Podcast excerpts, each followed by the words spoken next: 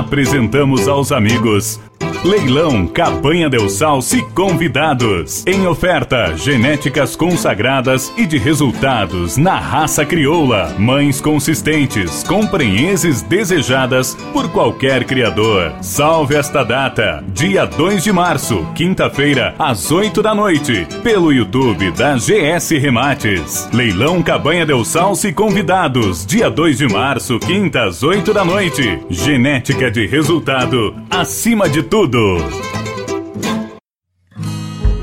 Atenção núcleos de todo o Brasil. Agora a Radiosul.net e o programa Cavalo Crioulo em Debate vão te ajudar a transmitir o teu evento com imagens ao vivo para todos os apaixonados pelo cavalo crioulo. Provas de 21 dias, exposições incentivo, credenciadoras ao freio de ouro, freio jovem, proprietário e muito mais. Dê visibilidade e alcance ao teu evento, aumente a captação de recursos e garanta uma transmissão de qualidade com apresentação, comentários, notas em tempo real e atualização constante de ranking parcial. Quer mostrar o cavalo crioulo para o mundo? Conte com a gente. Radiosul.net Na garupa do vento. Rio Bonito convida para o Redomão Amigos 2023, de 20 a 23 de abril, mais de 30 mil reais em prêmios e premiação em dobro para a marca Rio Bonito. Leilão Redomão, dia 1 de março. Paralelo ao Redomão Amigos, o Núcleo Caminho das Tropas convida para as etapas do freio jovem e do freio do proprietário. Informações pelo 41 99972 1888 ou 429 8846 6041 ou nas redes sociais da Rio Bonito. Redomão Amigos Amigos 2023, de 20 a 23 de abril, na Cabanha Rio Bonito. Te esperamos por lá.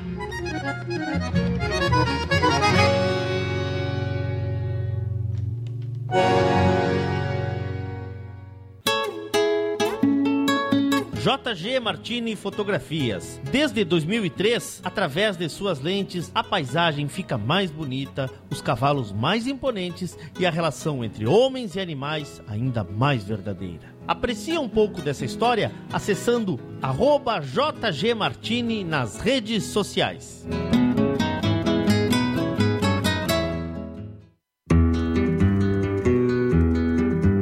A vida é feita de fases e etapas. E nossos cavalos crioulos nos ensinam a esperar. Esperar o tempo certo, esperar o momento chegar. E ele chegou. A mesma base, a mesma filosofia, a mesma genética, mas com um novo rumo. Lauro Martins e família apresentam Porto Martins Crioulos.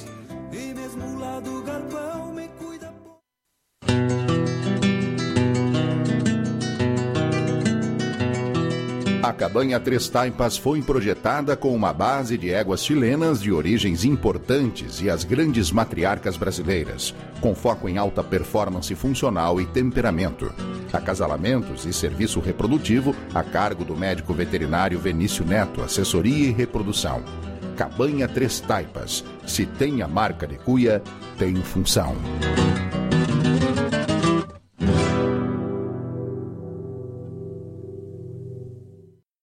Na Terra Sol, em Caxias e Bento, nova Toyota Hilux SRV 2023 com 15 mil reais de bônus. Isso mesmo, 15 mil reais de bônus. Para você usar como quiser e com 5 anos de garantia. Consulte condições em terrasoltoyota.com.br. No trânsito, escolha a vida. Central de Reprodução Chimite Gonzales. Na vanguarda dos serviços de biotecnologia da reprodução há mais de 10 anos. Congelamento de sêmen e embriões. Transferência de embriões. Sexagem. Habilitação para exportação de material genético. E o que há de mais moderno na área da reprodução de equinos. Acompanhe nosso Instagram. Central Underline Gonzales. Central de Reprodução Chimite Gonzales.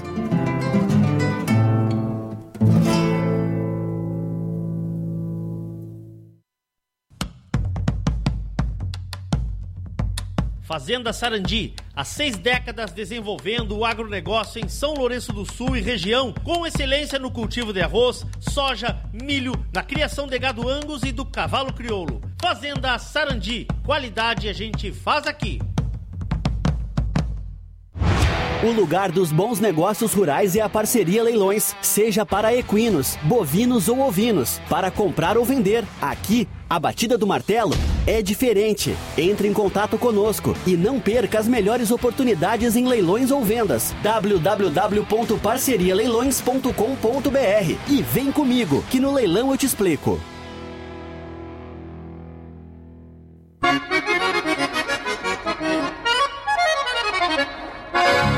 Radiosul.net Regional por excelência.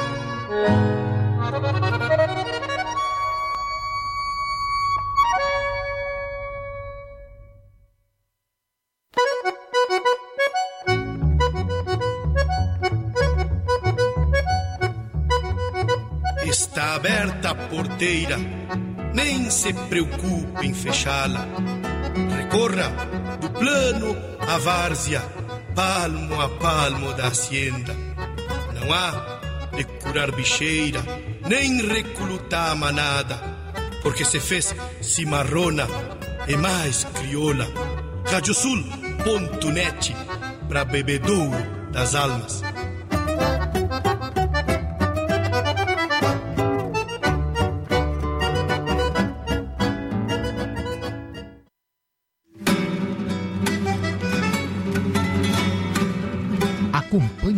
Agora pela radiosul.net o programa Cavalo Crioulo em Debate.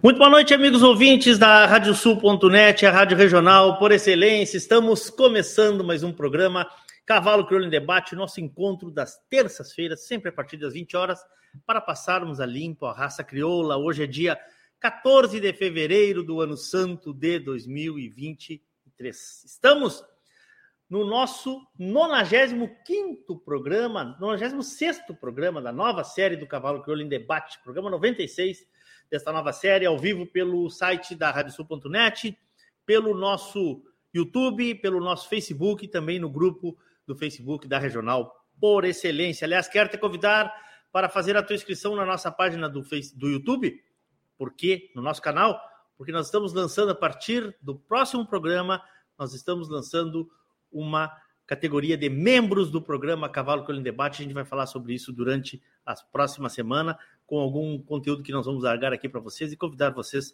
a fazerem parte deste projeto, que também é uh, será né, uma forma de incentivar ainda mais as produções aqui do programa Cavalo em Debate. Ativa aquela campana que tem ali na tua direita, pois sempre que entrarmos ao vivo ou tivermos algum novo conteúdo nas plataformas, tu serás avisado. Lembrar também os amigos que quiserem fazer perguntas, que usem a hashtag Cavalo Crioulo em Debate, tanto no YouTube quanto no Facebook, salta direto aqui na minha tela. Em nome de Parceria Leilões, em nome de Porto Martins Crioulos, Terrasol Toyota, Toyota Hilux SRV e SRX 2023, com bônus de até 15 mil reais na Terrasol, em Caxias e Bento. Tinha Donadel, assessoria equina, encurtando caminhos para o teu sucesso. Contatos pelo 5599 696-5986 ou pelas redes sociais do Tinho, Central de Reprodução, Chimite e Gonzalez, Fazenda Sarandi, Cabanha Três Taipas e a nossa parceria de sempre com JG Martini Fotografias. Antes do nosso tema de hoje, como de praxe, vamos à nossa agenda de eventos da raça crioula. E eu começo, como sempre, pela agenda da parceria Leilões. Temos aí, então, a parceria Leilões com o leilão virtual Gado de Cortes, 400 reses, dia 27 do 11, lá às 19h30, tá? Um leilão virtual da parceria Leilões. Vamos agora com mais eventos que eu separei para vocês aqui. O que, que nós temos? Temos a credenciadora aberta ao freio de ouro, inéditos, uh, também na né, concentração de machos e exposição morfológica do núcleo lá de Ponta Grossa. Esse evento acontece dos dias 16 a 19 de fevereiro. Santa Rosa, neste próximo final de semana, tem a credenciadora mista, o freio do proprietário, freio jovem, paleteada e camperiada. Quero pedir para a turma aí de Santa Rosa que nos diga aí se ainda tem uh, vagas, porque ontem uh, no grupo ali foi dito que as vagas estavam encerrando. Então, se o pessoal puder nos dizer aí, a gente fala durante o programa. Palmeiras das Missões recebe a raça crioula com uma exposição morfológica no dia 25 de fevereiro. Dia 25 de fevereiro. Aqui novamente esse banner da parceria Leilões, né? Dos dias 2 a 5 de março, nós temos a credenciadora de inéditos, freio de proprietário e freio jovem rolante. Informações com a turma lá do núcleo da, da lá nessa Liberdade, né? Informação com a turma lá do Encosta da Serra. Dom Pedrito tem o Circuito Nacional do Enduro neste mesmo final de semana, nos dias uh, 2 e 3 de março, tá? Nós temos o remate da Rio Bonito no dia 1 de março, me passou aqui a data, ficou saltada, dia 1 de março, quinta-feira, às 20h30, tem o remate da Rio Bonito do Redomão Amigos, evento que daqui a pouco a gente vai falar sobre ele um pouquinho mais. Temos no dia 2 de março a Deus Salce com o seu remate também. Aqui a gente, semana passada, divulgou o leilão uh, da Cabanha del Salso e convidados, genética acima de tudo, a cargo da, da um, GS, da Gonçalo Silva Remates. Depois nós temos em Augusto Pestana o evento que acontece nos dias 4 e 5 de março, Doma de Ouro, lá em Augusto Pestana. Novo parceiro de divulgação aqui da RadioSul.net, vamos falar muito sobre esse remate. No dia 21 de março tem o remate, o leilão virtual da Cabanha Pavei, da Fazenda Mato Alto, família Mato Alto e Paveio, obrigado pela confiança, vamos divulgar muito. E aqui também um nosso parceiro do programa que tem marcado para o dia 3 de abril, Porto Martins Crioulo, São João do Buriti, Lauro e família, obrigado também pela confiança. E aqui está o card do Redomão Amigos, que está com as inscrições abertas e está esperando a todos vocês para Freio Jovem, Freio do Proprietário e todo esse evento aí que a gente também vai falar muito sobre ele. Bom, Voltando para mim aqui, obrigado à turma que já está chegando, que já está deixando o seu recado, que já está deixando o seu abraço. Eu vou começar a trazer os meus convidados. No Cavalo Crioulo em debate dessa semana, vamos abordar diferentes momentos do, do planejamento da carreira de um cavalo. Esse projeto envolve várias etapas, passando pela genética, criação e finalmente a tão sonhada campanha. Abrindo um pouco os horizontes, fomos buscar experiências em outros segmentos de criação. E vamos receber alguns agentes que trabalham, né, que têm experiência na raça crioula, que trabalham com cavalo crioulo, mas que também foram buscar, uh, ou hoje atuam em outras áreas, principalmente as áreas das carreiras de cavalo, da corrida de cavalo.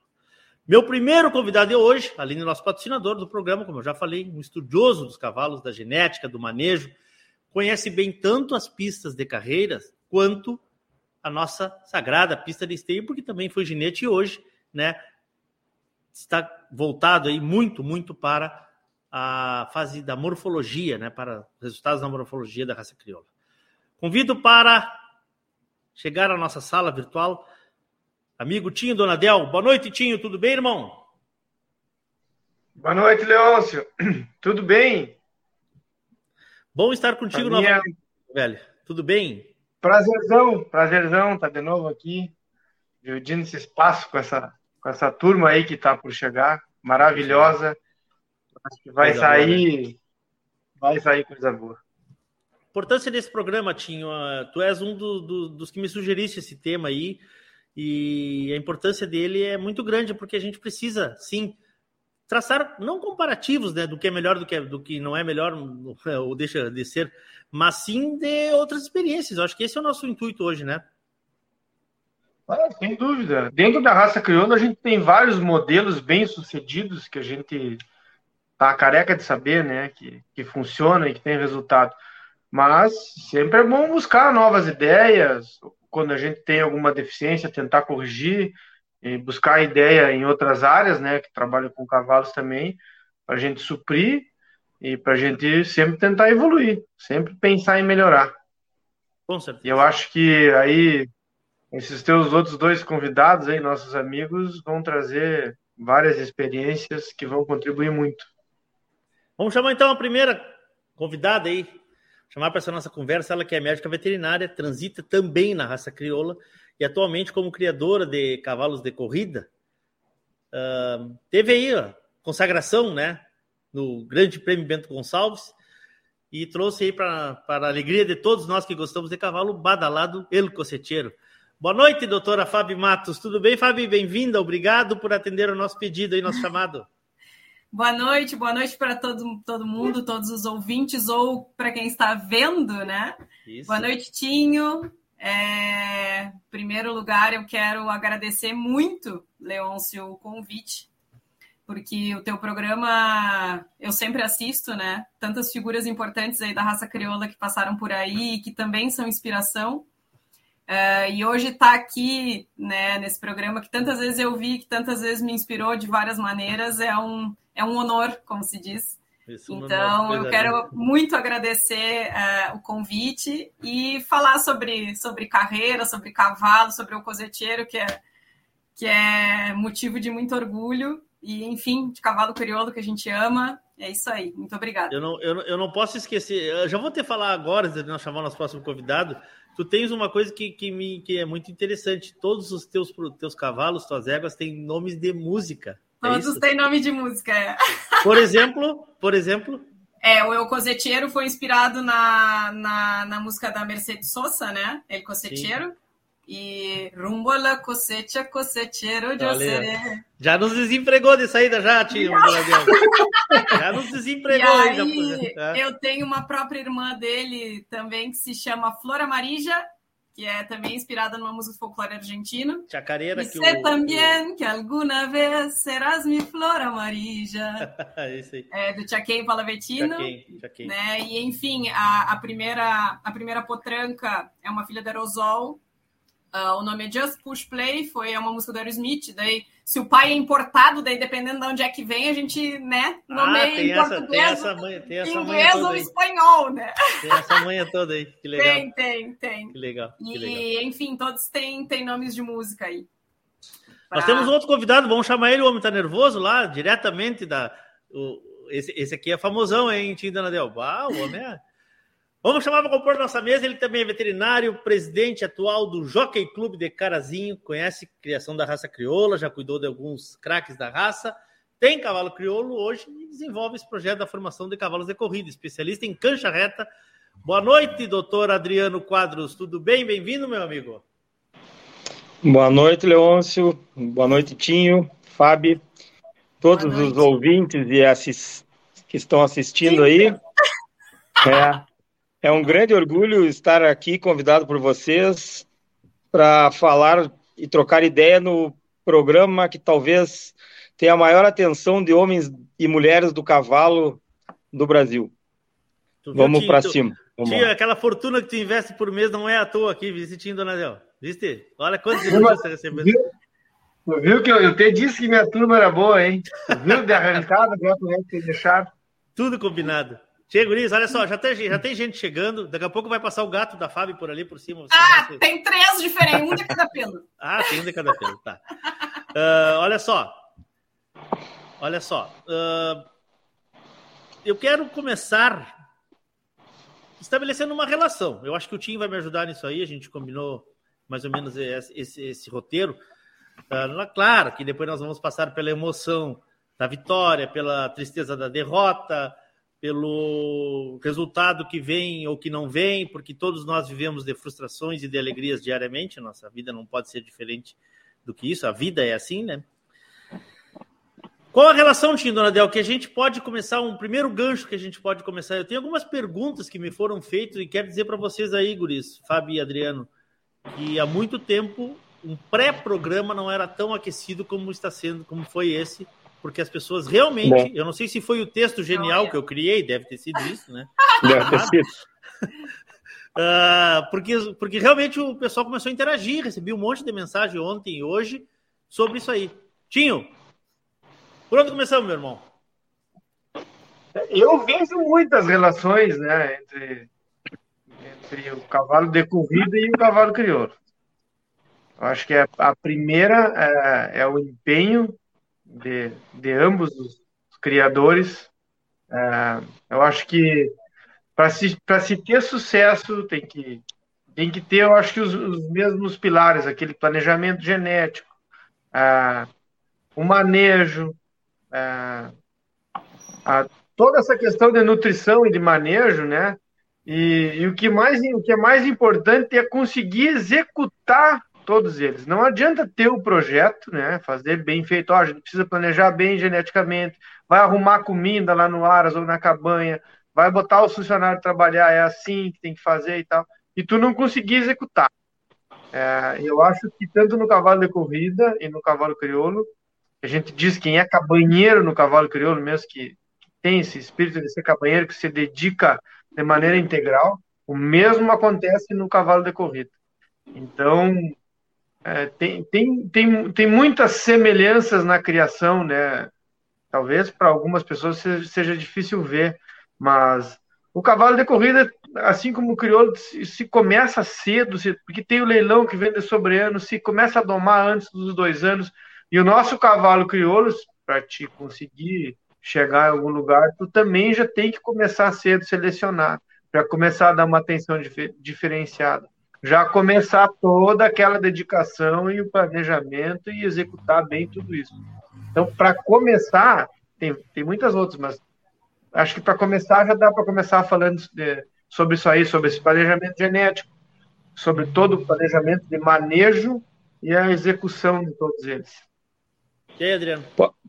Posso dar um, é, eu acho que a principal relação, talvez uh, os mais bem-sucedidos já estão atentos a isso desde sempre.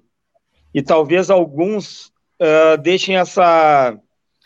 Uh, falhem em ver isso. O cavalo de corrida, sobre todos os aspectos, a principal coisa que pode ser levada para o crioulo é que é a é a raça mais antiga, estabulada e criada a fim de competir.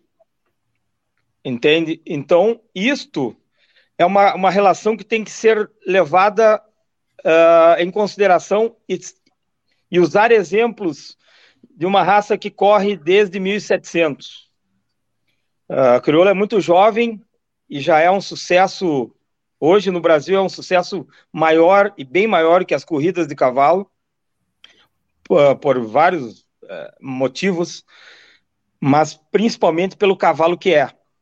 Eu sempre falo para o Tinho que, se bem levado o crioulo, eu, como veterinário clínico, que atuei muito tempo, com, a vida inteira com cavalo de corrida, mas também atuei com cavalo crioulo, ele é o cavalo que ele tem um potencial que nem mesmo os criolistas conseguem mensurar.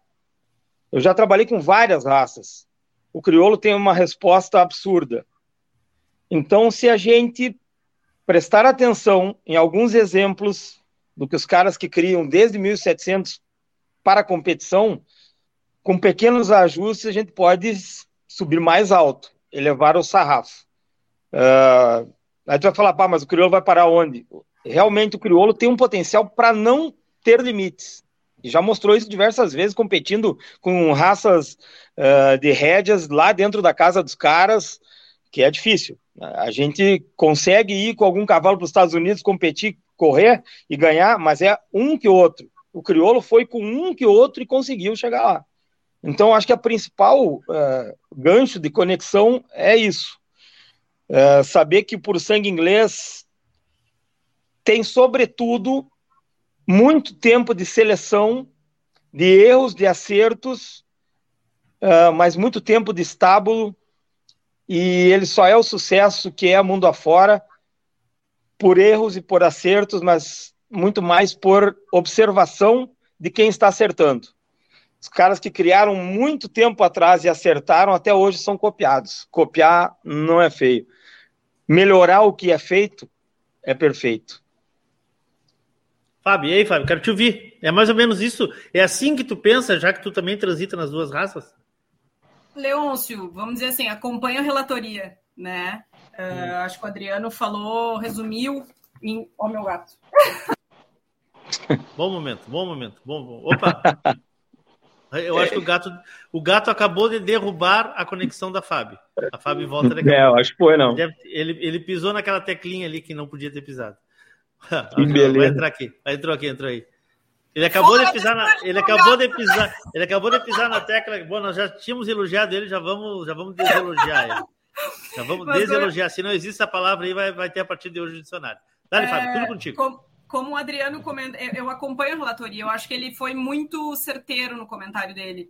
Hum. Tanto que, é, e o Tinho até vai saber falar melhor sobre isso, não faz muito tempo, posso estar enganada, mas não faz muito tempo, ah, algumas fórmulas que já existem há muito tempo, principalmente de cruzamento, né, do, do PSI, ah, ah, formatos, assim, essa, essa questão da valorização é, de mães, de coisas, de, de, de linhagens produtoras, ah, e dentro de fórmulas, que tem livros sobre isso, é, dentro do cavalo de corrida, eu vejo isso acontecendo mais no crioulo. Vejo muita questão do manejo, principalmente sanitário. Eu trabalho com, com manejo nutricional e sanitário, né? E eu vejo muita coisa do manejo sanitário ah, do puro sangue inglês sendo trazido para dentro do crioulo. Tá? Isso é uma coisa que faz muita diferença. Como o Adriano comentou, o crioulo é um cavalo de resposta muito rápida para as coisas. Né? E eu vejo isso muito acontecendo no meu próprio dia a dia. Né? Ah, na questão dos atendimentos mesmo, ah, dentro do meu trabalho técnico, né, de, de- dessa questão de manejo sanitário, nutricional, que é o meu dia a dia, eu vejo isso muito acontecendo. Fábio, o que, que se faz no PSI? Como é que eles fazem manejo de vermífugo? Como é que eles fazem manejo ah, de vacina? E eu vejo isso ah, ah, vindo muito para dentro da raça crioula, um fenômeno mais ou menos recente, né? Mas que estamos aprendendo, né? Copiando o que é bom, né? E, e adaptando a raça crioula, que é uma raça de uma resposta muito rápida, como bem comentou o Adriano, e os resultados estão sendo impressionantes, assim, acompanhamento de crescimento.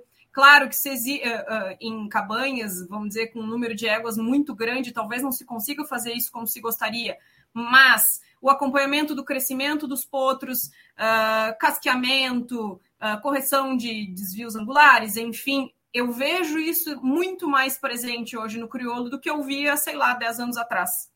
E eu acho isso que essa é uma contribuição bem importante do Puro Sangue, porque o Puro Sangue ah, trabalha esse tipo de coisa há muito tempo, desde sempre. O, o PSI ele é um cavalo muito exigente nesse sentido, porque ele começa muito novo, ele tem uma exigência performática muito alta e muito jovem. Então, o criador do Puro Sangue ele é muito atento a isso, a, essas coisas há muito tempo. E eu vejo ah, o pessoal do cavalo crioulo, os criadores, ah, os criadores jovens, né? é, trazendo, e mesmo os mais os criadores consagrados, trazendo muitos conceitos de criação ah, do cavalo de corrida para o crioulo. E eu acho isso muito positivo, porque eu acho que uma raça pode muito aprender com a outra, né? A gente não precisa es- estar separados, vamos dizer assim, a gente pode estar unidos, né? Ah, o cavalo une, e eu acho que é, é- essa questão de tu trazer conceitos que são positivos é muito importante, visto que o crioulo, como bem falou Adriana, é uma raça bem jovem. Então, eu acho que são coisas que a gente consegue trazer e que, e que causam um impacto, uma mudança muito positiva e muito grande dentro. Pois, né, pois é, Fábio, eh, isso me chamou muita atenção nessa conversa, né, nessa manifestação do Adriano aí, que nós estamos falando de uma raça muito jovem. Às- vezes as pessoas esquecem disso, né? Acho que às vezes os próprios criadores, que são muito imediatistas, acabam esquecendo disso.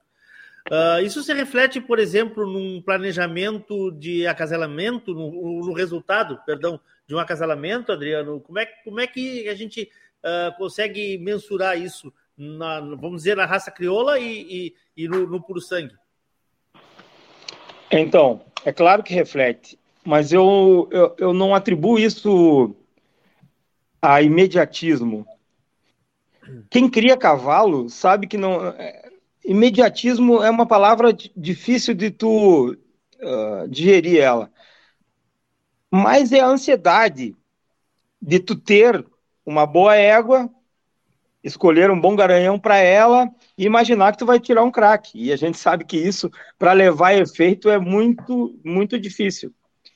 Então, E outra coisa, só para deixar claro, eu, eu não acredito que tenha manejo certo ou errado para cada lugar, porque cada ambiente é um ambiente. O que eu acredito é em adaptações de bons manejos de algum lugar para outro, tu observar vários lugares que dá certo e dizer, bom, esse é o manejo que eu preciso para minha casa. A adaptação das éguas ao ambiente é algo imprescindível. Eu sofri muito uh, e deixei, tive de, delays de tirar cavalos bons quando eu trocava de ambiente. Eu tinha que sair de, uma, de um lugar para outro e, e, as éguas sabem aonde é que está o pasto bom, onde é que está, em tal período eu tenho que me deslocar para cá. As éguas conhecem o campo muito melhor que nós.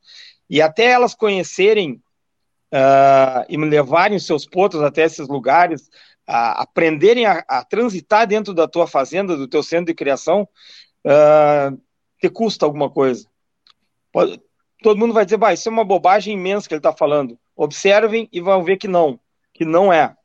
Os grandes locais de criação estão lá há muito tempo, criam da mesma maneira, com pequenas mudanças, e, e aí tem sucesso. Uh, sobre seria, o planejamento. Seria, seria então que cada um tem que entender o seu, o seu, seu, o seu ambiente. Seu micro, o seu microambiente, o seu ambiente, o seu, seu micro, micro região ali, né? Seu local. Exato, né? o, seu, o seu ambiente, exatamente, o seu ambiente de criação. Tu tem que saber o que tu quer ah, eu quero ganhar o freio. Não, eu quero ganhar morfologia. Uh, a morfologia de esteio. São coisas bem diferentes. Bem diferentes. E, as, e, e, poucos vão lograr com o mesmo cavalo as duas coisas. Isso tem que ficar claro. E, e repetir esses, uh, esses resultados é muito mais difícil. Então, quem repete tem que ser respeitado. Lá está dando certo. Daqui a pouco, se você mexer nessa ambiência, você pode deturpar tudo e acabar que demore a voltar a ter resultados.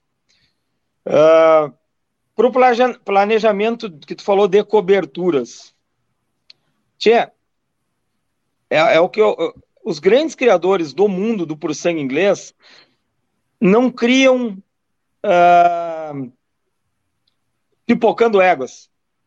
Eu compro essa, compro aquela, compro aquela. Em algum momento eles fizeram isso. Mas depois disso, eles estabeleceram o que eles querem, porque aí tu consegue fixar nas tuas éguas o padrão que você quer, botar os garanhões em cima e descobrir com o, os acasalamentos qual é o garanhão que vai ter dar o produto que você quer, tanto de função quanto de morfologia. O é, é o encaixe genético e o fenótipo. Você não adianta, às vezes tu pega o garanhão maravilhoso, o ego maravilhoso e nasce um ratão do banhado, né? É, é isso. Não encaixou. Adriano, posso fazer só um parênteses aí na tua colocação? Sim, senhor. Pra...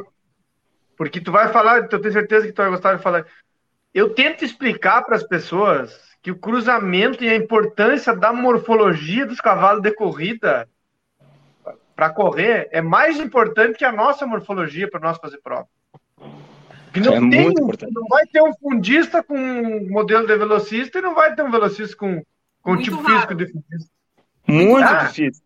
Muito difícil. Exceções. Então, é os acasalamentos são, são pensados é, em corrigir morfologia o tempo todo, ou não? A gente fala, fala é, a gente fala muito em tipo físico, né, Adriano? É, os tipos físicos dos animais fundistas, dos milheiros, né? E dos velocistas, eles são, bem dizer, três tipos físicos distintos. Né? Vamos deixar claro para eles entenderem, Fábio. Velocistas até mil metros, milheiros até uma milha, 1.600 milha. metros.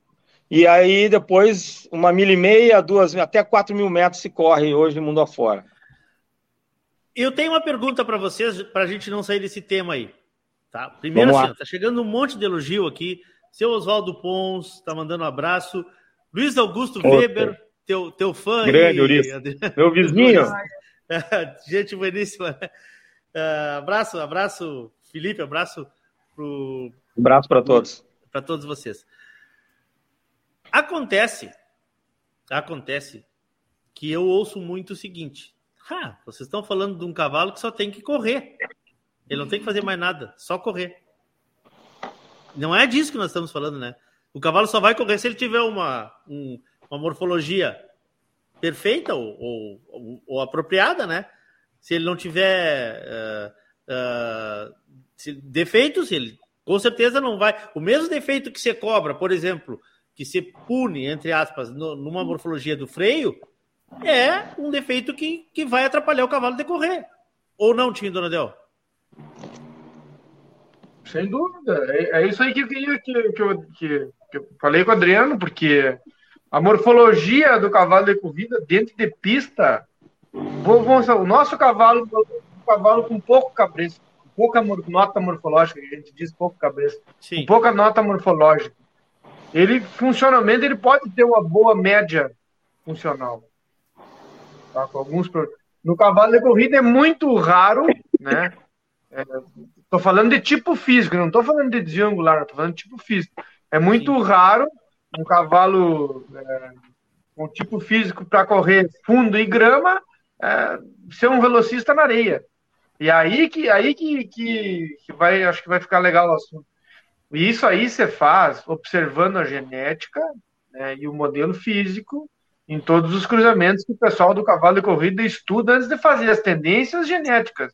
O Adriano já falou aí, né? Que então, muita fixação quero, de se eu quero um cavalo para correr areia, eu tenho que procurar. Eu, é diferente do cavalo que eu vou procurar para correr na grama, é isso?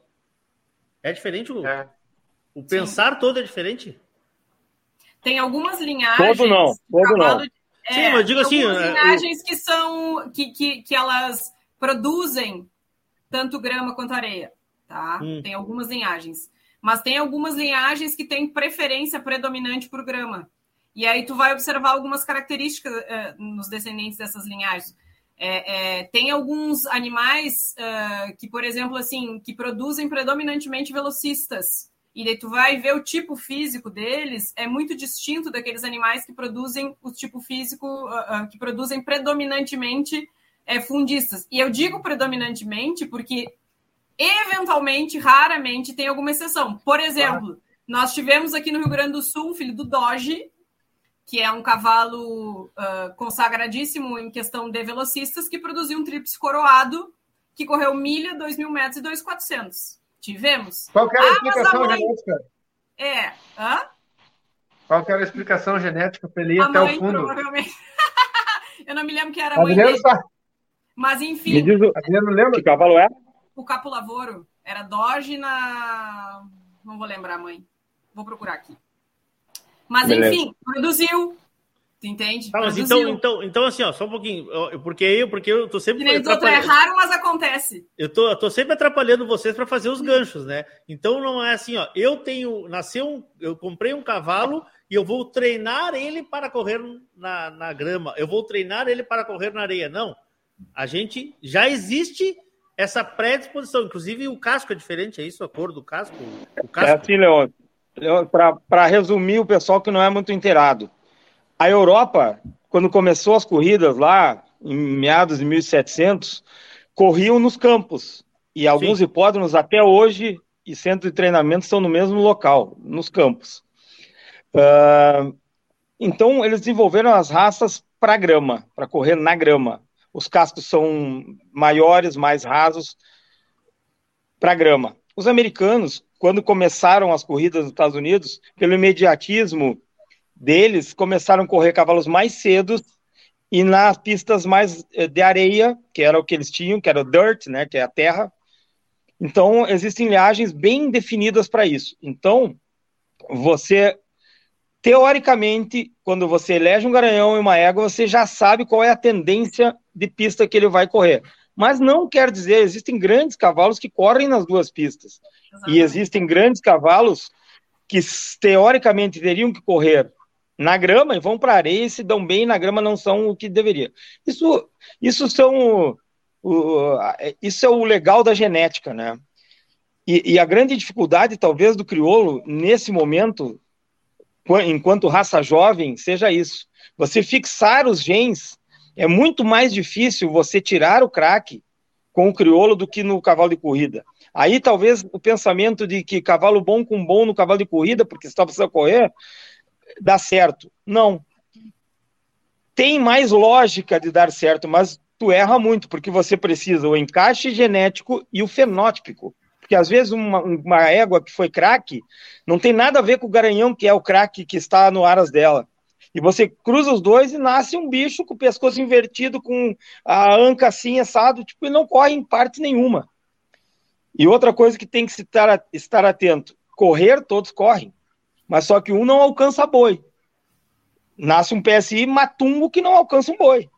E, e, nascem os flightline da vida, os secretários da vida, que são ETs, né? Que correm. Então, o que a gente busca? Os ETs, os cavalos acima da média e os uh, inalcançáveis. E o bom do puro sangue de qualquer cavalo é que está à mercê de qualquer um. Ele não sabe onde vai nascer. Só que se tu fizer tudo errado, ele não, não, não vai nascer contigo. Tu pode ter a égua e o garanhão certo e ele não vai nascer contigo. Se tu, e até tu pode ter o ambiente certo, mas teu manejo está errado, tu domou mal, tu fez alguma coisa ele não. Jogou tu perdeu. Fora. É. Ou tu fez, domou certo, nasceu bem, domou certo e fez uma condução de campanha ruim, jogou fora. E se perde tá, muito tá, cavalo eu... bom nas condições de campanha ruim, ruins. Que é, que é, relacionado à nossa raça, que eu acho que no PSI também é, existia muito. No crioulo, você cruzar dois animais com uma carga genética toda inclinada para o lado funcional e o outro todo inclinado para a parte morfológica, e cruzar os cruzamento é, e achar que o, que o produto vai herdar um pouco de cada um. É tipo é. cruzar um velocista com um bem de fundo, não dá nenhum nem outro, sabe? Porque a variação genética é muito grande, é, a distância entre, a, entre, a, entre o sangue é, é, não, não fica uma mistura exata, não, não é uma ciência exata. E geralmente, quando você cruza duas linhagens e dois indivíduos distintos de modelo e distintos de pedigree, não puxa nem por um e nem por outro. Geralmente, né, não dá nem de fundo e nem velocista, geralmente dá matungo. E no crioulo não dá, não dá um feio e ruim ainda. Não puxa, é, não puxa nenhum nem outro. O Adriano falou uma coisa interessante aí. O nosso cavalo crioulo é muito aberto. Tem uma mentalidade pequena dentro da raça, assim, às vezes, que, que o crioulo é fechado e ainda se busca abrir. E eu, para mim, o crioulo é escancarado de aberto. Se tu comparar com as outras raças, como o quarto de milha e com o PSI, ele é. Tu vê, tu pega aí, pega um pedigree até a sexta geração, sétima geração, já se repete três vezes o mesmo nome, no máximo. Duas vezes, três vezes. No crioulo, tinha. É, isso no é muito aberto. Todo aberto. Aí tu pega, pega no, no, no PSI, às vezes, no pedigree lá tem 15, 16 linhas de um cavalo. Uma genética. Ah, o mais. O mais. É, o mais, né? Tá, é. mas, e, mas então, e, isso aí deveria ser usado a nosso favor, não, não, é, porque muitas vezes tu vai abrindo, abrindo, abrindo, tu vai, tu, tu vai tendo muita variação genética, tu acaba falando, fazendo aquilo que o Adriano falou não se fixa características nem físicas e, e nem de caráter. Não vai fixando nada. De caráter que eu digo funcional, né? Sim. Sim. Uh, abraço, presidente César Hax, está nos acompanhando. O homem também é, é, é praticante Aliás, do. Ganhou Aliás, uma carreira agora há pouco, hein? Ganhou final de semana, final de semana ah, passado na Gávea, né? Agora há pouco. Ganhou uma carreira. Hoje de novo? Gávea. Sim. De novo, presidente. Mas o homem é um fenômeno. Eu já, eu já me habilitei para ser, ser o servidor de mate na Gávea, porque eu não conheço a Gávea. Já me habilitei com o presidente, vamos ver se ele me convida, né? Então, quando for lá o, o, o ano que vem, quando, quando, que mês é? Outubro, né? O, o, o Brasil, Brasil, né? É... Vocês me ouvem? É... Tá pipocando aqui. É em junho. Sim, estamos te ouvindo, Adriano. Estamos te ouvindo. Acho que é a tua conexão aí. Acho que é a tua conexão. Mas então, assim, ó. Agora, agora melhorou. Melhorou? A pergunta que me foi encaminhada e que a gente debateu ela antes de abrir o programa. Fábio, no puro sangue inglês, bom com bom dá bom, Fábio? Ah, depende. Que nem os outros vareia. Porque eles dizem que sim, né? Dizem, não, lá é muito não, fácil, não bom é assim, bom dá bom. Não é assim, não, não é assim. E a gente tem milhares de exemplos, né? Uh, eu acho que tem, eu só vou citar um aqui, por exemplo, que eu acho que é conhecido de muita gente.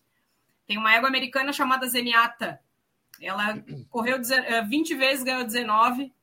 Ganhou a Breeders' Cup Classic, a única fêmea na história a ganhar a Breeders' Cup Classic. Ganhou 14 provas de grupo 1, que é a prova mais graduada, né? A graduação máxima da, das carreiras.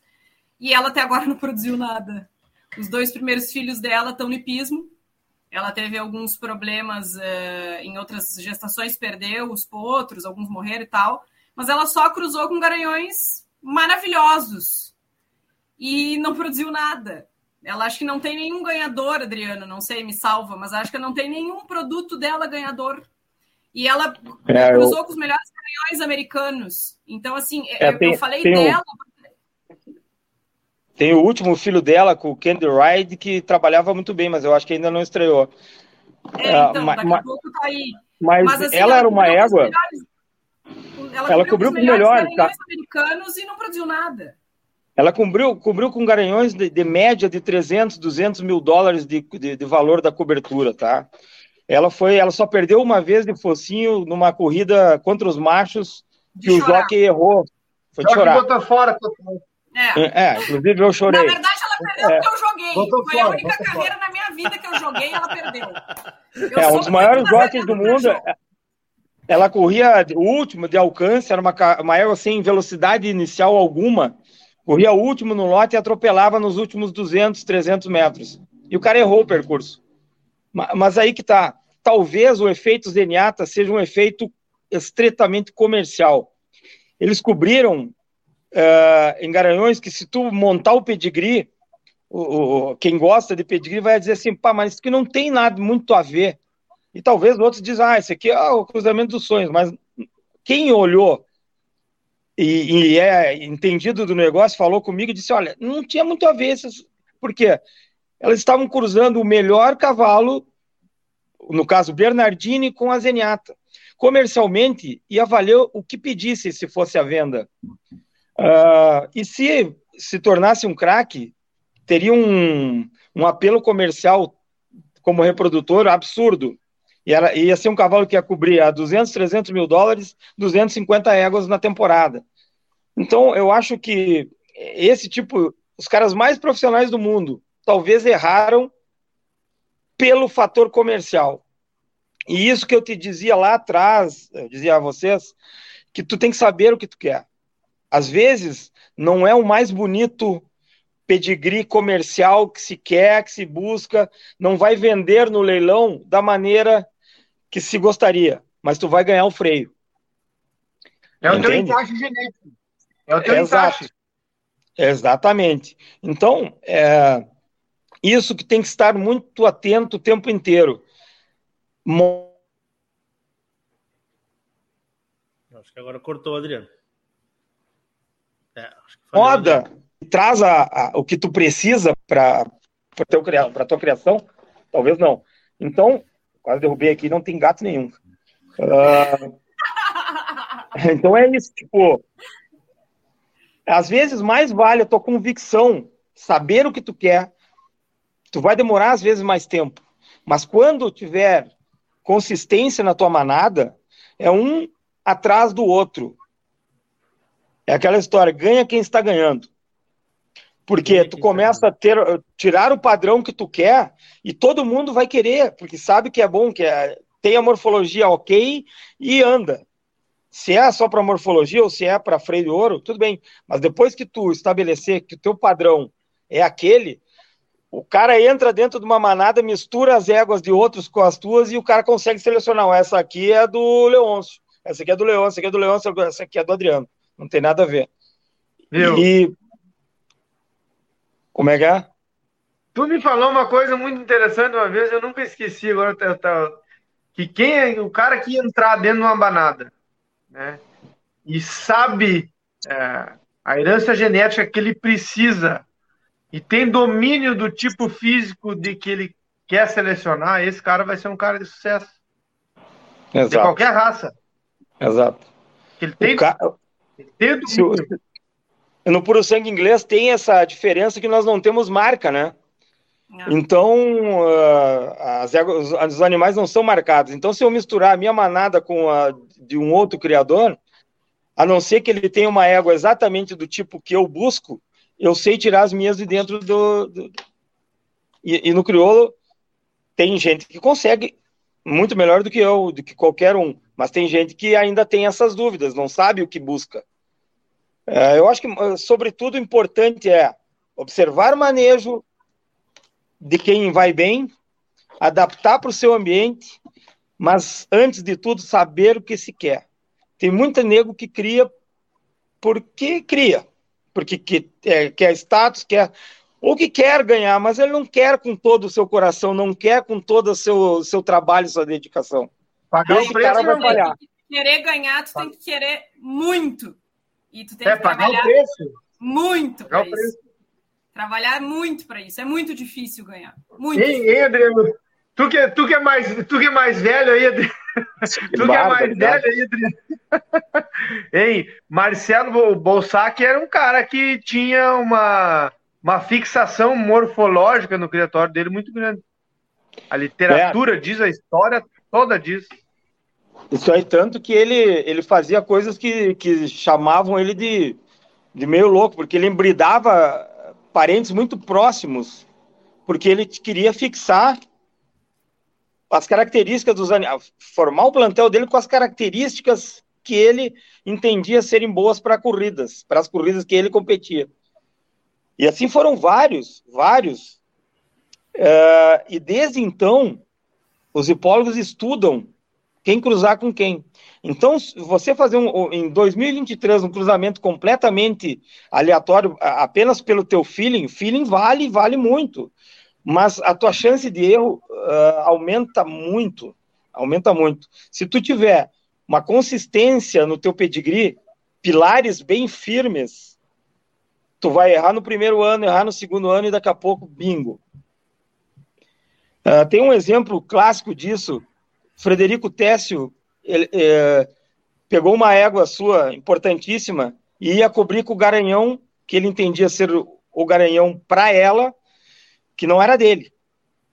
E o Garanhão era caríssimo, a cobertura e tal. Ele foi fazer a cobertura, chegou lá, não tinha coberturas mais, não, não pôde cobrir naquela. O que, que ele fez?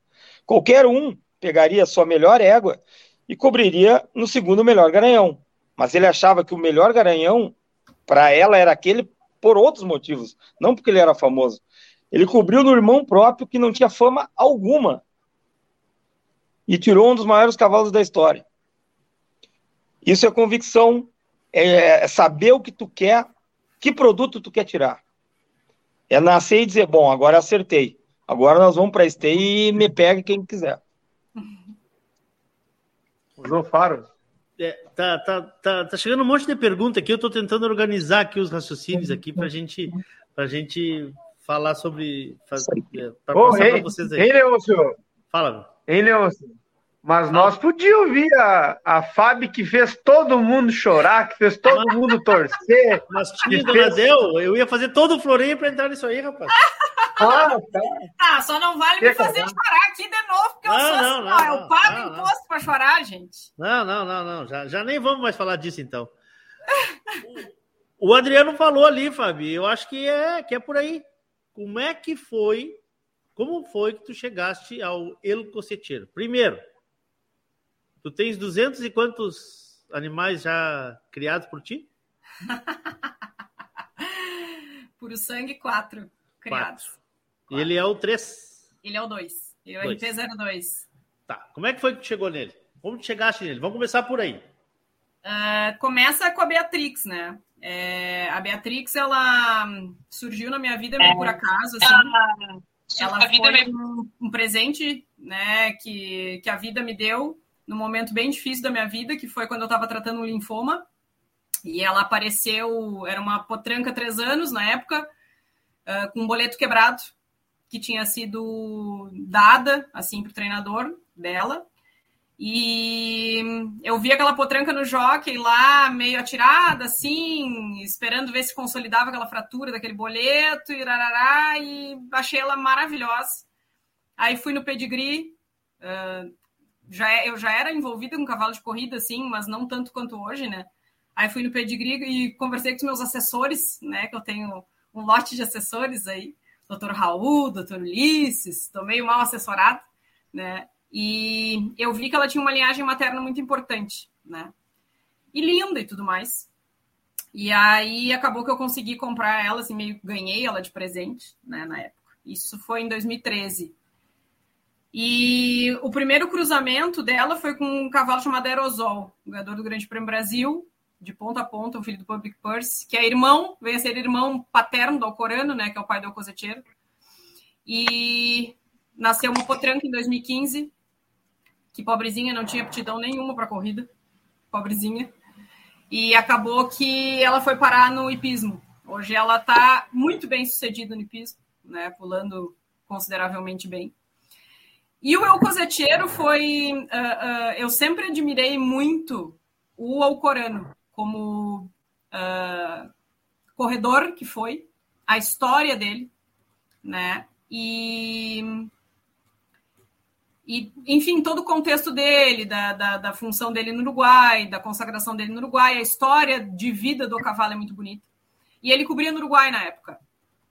E era o segundo ano, eu, eu cobria, cubro a Beatrix ano sim, ano não, né? Então ela nunca tá prenha e amamentando ao mesmo tempo. Ela sempre tá ou só prenha ou só amamentando, né? Eu dou, eu dou esse intervalo para ela. E naquele ano eu fiquei sabendo que o Dr. Ulisses ia trazer o Alcorano para o Brasil. Imediatamente liguei para ele. Eu disse, Dr. Ulisses, fiquei sabendo que o Alcorano tá vindo para o Brasil. Dele pode mandar a Beatrix, né? Então, desse cruzamento uh, nasceu o Coseteiro, né? E depois repetiu o cruzamento, mandei a égua para lá de novo, nasceu uma potranca. E por último, agora, um, foi feito um cruzamento dela com alfa, com garanhão americano, filho do Bernardini, e nasceu um macho que começou a domar agora. Uh, mas o coseteiro, ele foi uma. Uh, as pessoas que viram ele potrinho ao pé, eu mostrei ele para o Dr. Raul do Eternamente Rio. Quando ele chegou no Bagé do Sul, ele nasceu comigo lá em casa, na minha casa, ficou comigo até os oito meses. E com oito meses eu mandei ele para o Bagé do Sul para fazer recria. Né? E quando ele chegou lá, o Dr. Ulisses, eu me lembro até hoje, que ele me disse: Fábio Alcorano nunca decepcionou ninguém. E ele não vai te decepcionar, esse ponto vai ser um craque. Isso ele tinha dez meses, sei lá, onze meses. Eu me lembro até hoje que quando ele chegou no Bajé do Sul, o Dr. Ulisses me mandou um vídeo dele descendo do caminhão e estava correndo o American Pharaoh, que era um. ou Justify, Justify. Foi trips coroado. E ele fez um vídeo, ó, oh, Justify chegando em Santa Anita, sei lá, eu fez um videozinho do Potrinho descendo o caminhão, chegando no Aras. Então, é, é, foi um casamento ao Corano Beatrix que deu certo, né? Uh, pedigristicamente, eles, como se diz, eles funcionaram muito bem. E o Coseteiro é um cavalo de um tipo físico muito correto. Ele sempre foi correto desde potro, ele sempre teve muita classe desde potro, sempre teve muita atitude desde potro. Né? Só que a história dele é, é, é engraçada, porque. E é uma história bastante de persistência, assim, porque uh, aos dois anos ele tinha, né, quando domou, enfim, é, sempre foi dado todas as condições possíveis para ele de nutrição, de ferrageamento.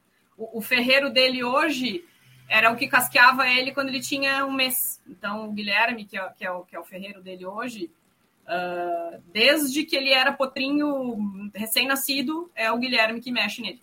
Então, assim, conhece ele desde sempre, assim como os irmãos, né? Uh, aí entra a questão da equipe ali, que o Adriano já comentou, que o Tim comentou também. Mas, enfim, e aos dois anos, ele, quando ele iniciou, domado e tudo mais, ele tinha sempre mostrou excelentes trabalhos. Excelentes trabalhos. Ele, na estreia dele, ele era badaladíssimo. Badaladíssimo na estreia aos dois anos. E ele não confirmou os dois anos. Ele só perdeu. Só, inclusive na taça de cristal, que foi a, a, a, a última carreira dele, que é numa milha aos dois anos, ele chegou último, caindo. Assim, ó. Na estreia dele, ele foi nono, foi um horror. Correu de noite, pulou mal. Olha, só vocês vendo. E só que eu sou da seguinte teoria, e eu acho que o Adriano vai, vai concordar comigo. Um cavalo ele não desaprende a correr. Se em algum momento ele mostrou que ele tinha potencial, eu preciso achar o parafuso que está faltando apertar para aquela coisa dar certo. Tá? Aí. Mas ele mostra, mas ele mostra em treinamento, é isso? Em treinamento. No, cronômetro, em treinamento, no tempo relógio, Sozinho. né?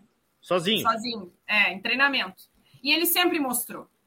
E tinha irmãos dele, paternos da mesma idade, uh, que eram um fenômeno na época. E eu ficava, gente, o que está acontecendo? Por que, que eu não, né? Por que, que eu não tô? O que está acontecendo? Enfim, depois que ele chegou o último caindo na de cristal, eu levei ele de férias. Ele, foi a primeira vez que ele tirou férias. E ele voltou melhor. Ele voltou mais maduro, assim, com a cabeça melhor. Aí ele que correu. Que é, as férias? Uma... que, que é as férias? Ele foi cobrir? Ele foi. Não, o Puro Sangue não cobre enquanto está em campanha. Né? Não ele só cobre depois que ele encerra a campanha. Certo. Ah, ele foi para casa, eu tinha um sítio na época, ele foi para minha casa, ele ficou 30 dias na minha casa. Eu deixava ele solto durante a manhã, de tarde ele ficava na cocheira, dormia, festejava. É... Férias. Então, exata férias. Sem- Sabe sem, férias? Sem, sem nada de. Sem nada, de- Nada. de. de- Era comer, Vacaciones. dormir. É, Vacaciones. vacaciones total. Comer, dormir e descansar. Legal. E ele voltou um cavalo diferente.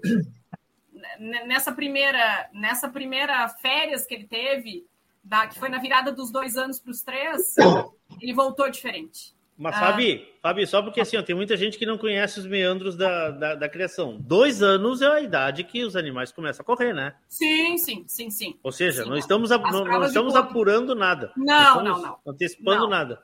Não, é, é, Tá. em- de uma forma geral, aos dois anos, é, é, eles começam a correr. Eu tenho esse potro agora que está domando que vai estrear aos três. Mas daí Tá. é uma conduta de campanha, aí são coisas diferentes, né? Certo. É, e ele voltou muito Você melhor depois. né? Hã? Agora tu já sabe que não adianta estrear os dois, que é os três vai ser bem melhor. É, e, e nisso eu ia chegar. Se, se eu tivesse, vamos dizer, a experiência que eu tenho hoje, e o coseteiro tivesse dois anos, tu vê, ele correu 19 vezes, ele teria corrido umas 14. Tem umas cinco corridas aí que ele correu que eu não teria corrido. Por exemplo, a campanha dos dois anos eu não teria feito. Porque ele não estava maduro o suficiente para aquilo. E depois, com o tempo, eu vim saber que é uma coisa da linhagem. Assim, é, é, muitos animais, irmãos dele, principalmente por parte de pai, e até, até da, da linhagem materna, são mais tardios. São animais que querem mais, uh, uh, mais tarde e que querem mais longe. São animais de mais tarde e de mais longe. Então, é, é, e aí ele começou a me mostrar os parafusinhos que eu tinha que apertar, sabe? Claro, isso junto com a equipe, cavalariço, jockey, treinador, ferreiro, veterinário, porque eu sou veterinária, mas com meus bichos eu emburreço, né? Eu fico bobinho. Claro, é normal, normal. Óbvio, normal, normal. normal. E hum, então tudo foi uma construção. O coseteiro ele foi uma construção, ah, mas muito baseada numa, na convicção que eu sempre tive e muito baseado naquela frase que o Dr. Ulisses me falou, que o Alcorano nunca decepcionou ninguém e que não era eu que ele ia decepcionar. E Fabi, isso me- ficou me- muito. Me passou um detalhe, que se tu falaste eu te peço desculpa. Existir, existe irmãos inteiros dele? Tem uma correndo? fêmea, uma fêmea, E- a Flora e- Marija, irmã e- inteira dele, que Tua? eu vendi com agora é minha. Eu Tá, vendi mas- ela com dois anos, Ah. vendi ela, vendi num leilão. Ela Tá. foi foi para o São Paulo, aí fracassou, foi para o Rio de Janeiro, pro proprietário fracassou, e aí Tá. agora faz dois meses eu comprei ela de volta. E ela Ah, tá então de a, a pergunta de um milhão de. A, a pergunta de. Quando ela voltar às férias, vai bem. A pergunta de um milhão de dólares. Por que tu tinha certeza que o coceteiro sairia ele coceteiro? Na verdade, tu eu não tinha. que tu pensaste. Não, sei, mas tu disseste que tu pensaste, que tu. Porque eu acho que esse talvez seja o, o que nós temos que, que, que buscar aqui, né? Sim. Porque ah, nós estamos falando dos animais que começam muito cedo. A raça crioula com dois anos está começando a domar. Recém, né? Sim, sim, sim. Aos dois anos o puro sangue tá correndo. Tá correndo. Uh, Leôncio, o, que eu, o que eu falei antes é que eu acho que um cavalo, e, e, e- e falo de novo, um cavalo ele não desaprende a correr. Se em algum momento ele mostra, e o coseteiro sempre mostrou, todos os trabalhos dele, potro, ele sempre mostrou. Sempre mostrou. Tá, a gente aqui, fala ó, que ah, aqui, o ó. cavalo trabalha bem e não confirma na carreira. Isso Tá, existe. mas então vamos lá. Quando, quando ele corria, me, diz, me dá um exemplo. Ele corria tantos segundos e depois na carreira ele correu tantos a mais. Por Dá um exemplo, exemplo assim, ó. Por exemplo, assim, ó. Ele fazia trabalhos espetaculares nos últimos 600 metros. Aí tu olhava o relógio e dizia, bah, com esse tempo é impossível ele perder. É impossível, porque era muito melhor que os outros. Aí ele tomava areia na cara, não passava do outro. Aí ele chegava na reta, se estufava e não queria correr, tinha medo. Aí ele, bah, tentando correr de frente, não funcionou. Ah, que, que é tentamos correr de frente, Gabi? Uh, correr no pelotão uh, entre os ponteiros, né? Na parte certo. Na, ah, largar na frente. Largar, largar na, frente. na frente. Porque, é. agora eu já, porque agora eu já vi que ele, que ele, é, que ele é meio. Você faz esse romance, né? Ele vai lá é. assim, não tô aqui, não tô aqui. Tem um pobrezinho é, tipo ali assim, que ele dá de pau todos os, os grandes não prêmios. Não estão me vendo. Não estão é, me vendo. Entendeu? Tem um ali que ponteia todos os grandes prêmios. Eu, tô, eu fico só esperando a hora da curva ali, que o, daqui a pouco o Cocetino vai engolir ele. Tá bom, tá. Foi só um comentário. É, então, assim, e aí depois dessas férias, ele correu um, um hum. par de dois mil metros que eu não teria. Hoje eu não teria corrido, né? Na época eu achei uma boa ideia. E aí ele voltou em 1.300 e ganhou. Ganhou por seis corpos. Foi assim, eu digo, ó, estamos começando a acertar. Tá. E aí, enfim, depois foi indo, tríplice coroa e não sei o quê. Aí, quando ele correu o par de 2 mil metros, e, a gente percebia que quanto mais aumentava a distância, melhor ele, ele, ele ficava uh, mais confortável com aquilo, sabe? É, uh, e aí batia com a questão da linhagem, batia com a questão da, uh, dos irmãos e dos familiares, vamos dizer assim, é, amadurecerem e mostrarem quem eles são mais tarde Boa. E aí eu ficava pensando, cara, o que, que eu fiz com esse cavalo aos dois anos? Por que, que eu fiz isso, né? Porque a gente, é o que eu digo, ele diabo sabe mais por viejo claro, que por diabo, claro, né? Claro, então tu vai aprendendo com, a, com os teus erros, né? E amadurecendo, e, e, eu fui amadurecendo junto com o cavalo, junto com ele. Uh, muito do que ele me ensinou, é, hoje, com os irmãos, eu acho que eu não vou cometer os mesmos erros, ou pelo menos tentar não cometer os que são indivíduos diferentes, né? Pode ser que eles não reajam, provavelmente claro, não vão claro. reagir da mesma forma, né? Mas tem mas coisas vocês, que... Mas assim, ó, agora nós estamos falando de uma facilidade, entre aspas, que vocês têm. Vocês podem ah, mexer nos parafusinhos, apertar aqui. Ele pode correr mais no meio, ele pode correr na frente, ele pode correr atrás. Tu pode mas aumentar e... a distância, tu pode diminuir a distância. Exato. No... é os parafusinhos. Se nós formos vai... passar isso para a nossa raça crioula, nós não temos escolha. A prova é sempre a mesma, a prova é, é. sempre. Mas claro que existe o ritmo, né, né, Tinho? A maneira com que tu conduz durante a prova, né? Sim, é, então... Mas tem outro, tem muito parecido, assim como no cavalo de corrida, tem, nós temos linhagens que são mais precoces. Ah, né? sim, sim, sim, mas eu digo no tem, caso dela, tem... que ela foi ajustando a distância, ela foi entendendo mais do, do indivíduo, o cavalo ia mostrando para é. ela, entendeu? Mas no crioulo também, às vezes tu com um cavalo, ele é super precoce, mas ele deu tudo ali e não evolui mais. Às vezes tu vai domando um cavalo, vai trabalhando, ele vai evoluindo, vai passando tempo, vai amadurecendo. Quando chegar lá para correr o freio, ele tá, tá no auge, assim como aconteceu com o cavalo da Fábio. Ela, ela, na verdade, ela foi descobrindo o cavalo dela, foi descobrindo, foi tentando ajustar. E demorou um pouco mais, como ela falou, se ela tivesse a experiência de hoje, ela tinha descobrido ele, ele ela tinha se achado com ele mais cedo na distância é, e no treinamento. O empírico deu uma judiada dela, mas terminou, tudo terminou, no final tudo deu certo. Tudo deu certo. Fala, Adriano, antes de, nós, antes de nós fazer a Fábio chorar, fala aí. Para! É, não, eu acho que é parecido, Leôncio. Os grandes ginetes que temos hoje são cada vez melhores tecnicamente. Eles conseguem observar isso nos cavalos crioulos também. E quando eles sabem que um cavalo não é um craque para ganhar o freio, mesmo assim eles chegam às vezes ao domingo do freio, observando tudo isso. Ah, ele não é tão bom de paleteada, então eu vou tirar tanto de paleteada porque lá na figura eu recupero isso. É mais ou menos a mesma coisa. É mais ou menos a mesma coisa. É, é tu fazer as, as, as melhores provas do cavalo, tirar o máximo e errar menos nas que eles são ruins. Claro. É meio por aí. É, é, é os parafusinhos. É, e cada cavalo crioulo, vamos dizer assim, tem seus parafusinhos também para apertar. E eu acho que os bons ginetes, os grandes ginetes, eles vão dormir, eles vão, sei lá, 10 cavalos por dia. E eles vão dormir e eles estão pensando, bah, naquele cavalo tem que ajustar isso, naquele cavalo tem que ajustar aquele outro. E é mais ou menos a mesma coisa. Claro, é um processo diferente, mas a essência é a mesma. Tu saber onde é que tu pode extrair o melhor daquele cavalo específico né? Uh, uh, e, os, e os ginetes eles têm essa capacidade técnica e, enfim, ah, esse cavalo ele gosta um pouco mais de serviço para ele se manter nessa condição. Ah, aquela égua já não gosta tanto, não posso apertar ela tanto. Tem que aquecer mais, coisa. tem que aquecer menos, tem que. Sabe? Eu... Então, assim, é meio que a mesma coisa num processo diferente, né? Eu vejo dessa forma. Né? Claro. Eu tenho, eu tenho certeza, eu tenho certeza absoluta que todos os grandes treinadores encerram o dia de hoje dos cavalos deles sabendo o que eles vão fazer amanhã com, com eles. Encerram é. hoje, tenho certeza absoluta que os grandes claro, encerram o dia de hoje sabendo o que vão fazer amanhã com cada um. Os grandes treinadores, eles têm planejamento para toda semana. E, e de hoje para amanhã, eles têm certeza. Mas os excepcionais treinadores chegam amanhã na pista deles para fazer um trabalho e observando o cavalo deles, trocam de ideia. Boa. Também. É, esses Boa. são os grandes treinadores. Quem vai muito uh, bitolado, eu tenho que fazer esse trabalho, erra mais. Não, sem dúvida. Sem dúvida. Que legal.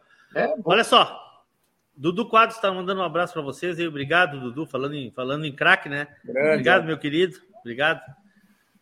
Nosso gurizinho de ouro. É. Hoje a Martina foi para aula, né? Essa semana foi, foi para aula. Imagina, vai. A mochila, a mochila dela cabia o arreio e a petiça dentro. Imagina, imagina, imagina. Não, e as poses da Martina? É. Olha fotos. só. Hoje, Fábio, talvez quem esteja das pessoas que estão nos, nos vendo aqui, 120% das pessoas que estão nos assistindo aqui já viram esse, esse momento. Mas eu imagino que para ti seja uma coisa que se renova cada, cada vez que tu assiste esse vídeo. O link para quem está nos ouvindo na rádio, quem vai nos ouvir no podcast, eu vou colocar no, no YouTube, vai ter o link da carreira. Posso botar em todas as que me mandou, né, Fábio? Tem quatro ou cinco ali, depois a gente Fica capricha. à vontade, ali. meu querido. Tá? Sempre é bom reviver esses então, momentos. Então, nós vamos trazer aqui para vocês uma das vitórias que talvez seja a que consagrou, né, que colocou ele na capa da... Não tem mais a capa da, daquele jornal famoso, né, que saía quando ganhava, quando ganhava Califórnia, saía, né, quando a gente ganhava Califórnia, Coxilha, saía na capa. Mas vamos trazer para vocês o grande prêmio Bento Gonçalves, que foi que é, foi em novembro? Foi dia 19 de novembro. 19 de novembro. 2022. Só para quem não, não conhece carreira, o Grande Prêmio ah. Bento Gonçalves é a principal prova de areia do Brasil. Boa. De areia do Brasil e a maior prova do Rio Grande do Sul. Tem cara que cria 100 anos e nunca passou nunca. na frente. Olha só uma coisa, deixa eu perguntar para vocês. Uh, o que se compara ao Grande Prêmio Bento Gonçalves a nível de Brasil? Ou qual uma prova seria, talvez, de areia, né? Porque ele não vai correr grama, ele vai correr sempre areia, né, Fábio?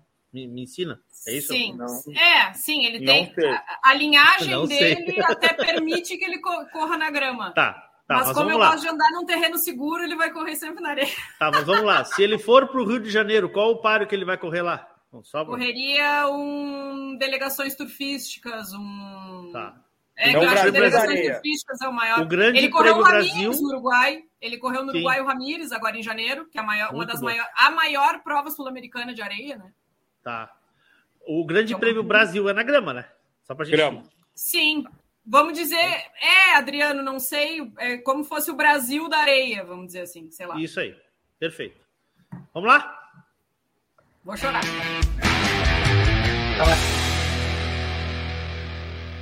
Aí está! Autoriza o starter. Partida para o décimo páreo. Grande Prêmio Bento Gonçalves Betson, prova de Grupo 2. Ghost Breakers toma a ponta. Ele vai tirando vantagem de paleta. Segundo colocado, Maximum Drive. E em terceiro por dentro vai correndo Grandão's Dream.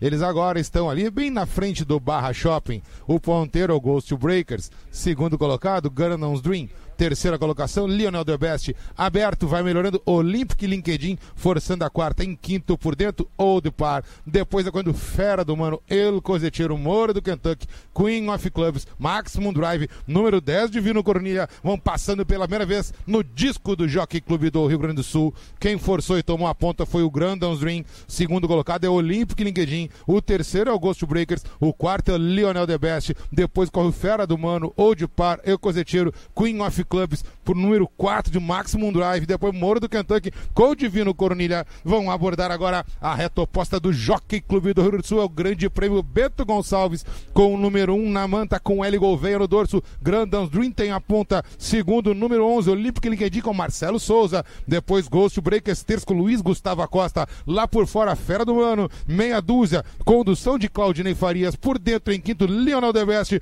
Número 5 com o Valdinei Gil. Melhor da retaguarda, Moro do Kentucky. Número 9, condução de Bruno Queiroz. Já força a quarta, a terceira, a segunda vai tomando a ponta. Moro do Kentucky, Olímpico LinkedIn não se entrega por dentro. Leonel Deveste acelerou o trem, tomou a terceira. Lá por fora, Fera do Mano. Queen of Club se apresenta próximo em quinto. El Cozeteiro vai melhorando força na sexta. Ou de par em sétimo. Oitavo, Ghost Breakers. Nona colocação. Vai melhorando. Número 4, Maximum Drive. Divino Coronilha. Vai sobrando o Grandãozinho. E o Rock Fon vai melhorando. São 600 metros até a sentença. El Cozeteiro já bota do lado. Traz a Queen of Clubs junto. Por dentro não desiste. O número 11, Olímpico Liquidinho. Na ponta, Queen of Clubs. Tirou vantagem de pescoço de paleta. El Cozeteiro corre em segundo. Contorna a curva. Entrou pela reta final. Grande prêmio Bento Gonçalves. El Cozeteiro tira a cabeça. A potranca não desiste. Queen of Clubs e El Cozeteiro brigam os dois. Cabeça a cabeça no mesmo galão. Vantagem para El Cozeteiro. Ajustado, alertado. Tirou um e dois corpos. Na ponta, El Cozeteiro. Queen of Clubs. Arrancada para fora. Vem de novo. Na ponta, El Cozeteiro. Queen of Clubs. Não desiste. El Cozeteiro. O campeão do Bento 2022. Cruzam a faixa final. Vitória para El Cozeteiro.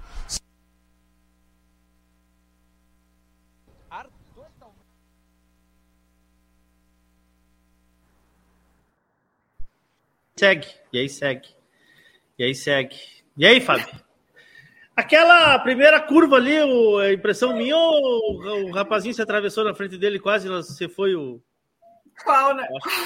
Na primeira curva ali, né? acho, que, eu acho que deu, acho que deu uma. uma... Deixa eu me recuperar. Não, aí, na verdade, ele correu baliza 7, né? Então ele Sim. correu bem no meio do pelotão, tava páreo cheio. Sim. E a instrução que a gente sempre dá para ele é correr do meio para trás, de preferência mais para trás, porque ele aprendeu a correr assim, ele fica confortável correndo assim. Ele aprendeu a respirar, né? Nas distâncias longas é importante que eles, que eles aprendam a respirar. E ele tem uma atropelada final muito forte. A partir, se vocês prestarem, até no Bento ele foi um pouco mais cedo do que o de costume, foi na altura dos 800. Mas ele geralmente ah, ele tem uma atropelada muito forte a partir dos últimos 600. Então, O para Bento ele é ter 2,200? É 2,200? 2,400. O Bento é dois- 2,400. a milha e meia, que eles chamam. Milha e meia. É, Tá. a milha e meia. E hum, ele não teve prejuízos nesse percurso, assim, sabe? É- Era natural que por uma questão de estratégia que ele ficasse um pouco mais para trás, que ele ficasse meio fechado, meio tomando areia na cara para se, acomodar, porque ele é muito voluntarioso. Ele é um cavalo que ele larga e ele é muito voluntarioso. Então, é até meio que uma questão de estratégia ele tomar um pouquinho de areia na cara e não, opa, para aí, tá, tá, agora tem que ficar aqui. E aí ele vai tranquilo, e né, o jockey dele conhece ele muito bem, que é o Anthony Renan, vem trabalhando com ele das últimas né, seis, sete corridas, nós vencemos cinco, todas com o Anthony Renan, né? Então eu sempre brinco que se o, se o Renan mandar o coseteiro atravessar uma parede, ele atravessa. Então, eles se conhecem muito bem e é por uma questão de estratégia e ele se adaptou e aprendeu a correr assim para se conservar para ter no final. Tanto que assim, os finais dele são bem fortes assim. Ele tem uma atropelada muito forte nos últimos metros, nos metros decisivos assim, que é bem difícil de aparar, vamos dizer assim. Dessas vitórias, Não. assim, eh, que, que, que, tu, que tu mandaste os vídeos ali por lá, teve só um que ele ganhou meio apertado, assim, né? Nas outras ele consegue, sempre nessa arrancada, ele consegue. É, os outros eu te mandei Teve um que ele É, ganhou eu te- por. Eu te mandei as últimas quatro. Essa que ele ganhou apertado foi um páreo de 2,200, clássico encerramento, que ele foi prejudicado desde a partida por outro, Hum. por outro cavalo, né?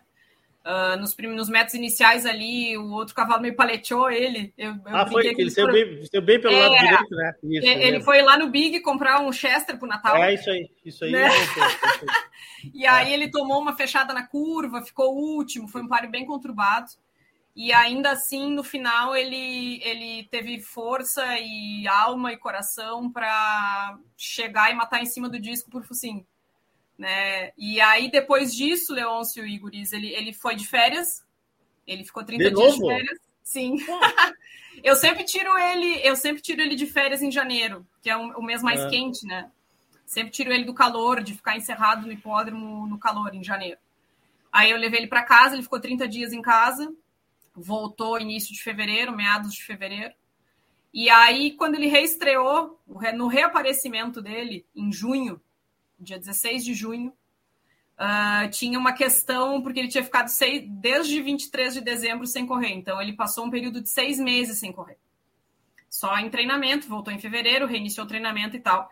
E existe uma questão que muita gente comenta, e eu concordo, e era um medo que eu tinha, da inatividade. Tem muitos cavalos que, ele, que a gente diz que, eles, que dizem que eles precisam tomar uma carreira antes né, de, vamos dizer, entrarem no ritmo, para pegarem aguerrimento.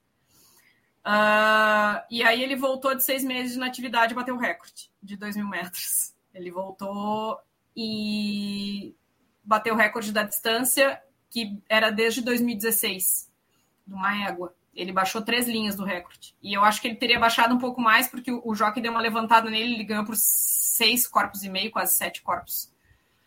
E o Jockey deu uma levantada porque ele estava folgado e ainda assim ele bateu ré. Levantada que a gente disse deu uma segurada nele no Sim. final. E ele baixou do recorde de três linhas, do recorde de dois mil metros.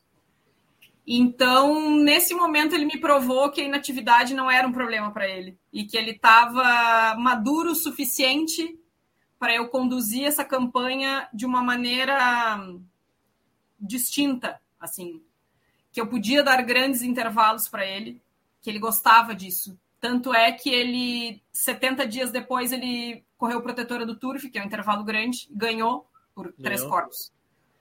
E 80 dias depois ele correu o Bento e ganhou. Então, ele correu três carreiras no ano, ganhou as três. E aí nós fomos para o Ramires, foi uma experiência maravilhosa no Uruguai. Não fomos como gostaríamos, né? Mas aí tem outras, outras questões. O que, que houve Mas... lá, Fábio? Que, que, que, porque assim, uh, porque o tempo dele foi muito abaixo, eu acho, do que, do que, do que ele faz, né? Na Ou verdade, não? assim, Leôncio, ele, ele hum, é complicado eu falar a respeito disso, porque. Não, mas é assim, mas, mas, mas as pode pessoas não, não estavam lá para ver. Pode ter sido alguma coisa de ambiente, pode ter sido a língua que ele não, que ele não se adaptou bem ao espanhol. Falha, foi uma falha de estratégia. Tá? Não, porque às ele vezes. Porque, espanhol muito bem, mira. Porque, é. porque às vezes é importante a gente falar disso, porque a gente vê assim, pá, o cavalo, meu cavalo perdeu o freio, nunca mais vai correr. Mas às vezes o problema não é o cavalo, somos nós, né? Pode acontecer hum, isso. É, na verdade, o problema fomos nós, né? E eu trago isso para mim porque, uh, uh, enfim. Também assim, ó, se tu não quiseres falar disso, tu fica à vontade. Eu só te perguntei por Não, eu não vou dar detalhes, tá? Porque não é sim. o caso, enfim. Sim, sim, claro. Mas foi uma falha de estratégia, tá? Uh, se vocês verem a corrida, ele foi corrido de frente. E ele não corre assim. Ele era para ter sido corrido de trás. Mas, enfim, é, é, eu vou voltar para lá em janeiro com ele. Com ele. Isso é, esse, o plano para esse ano, o projeto para esse ano é voltar o Ramires, porque ele ficou aqui, ó, na minha garganta. E eu vou voltar. ah, ele ficou, Tinho, dona dela.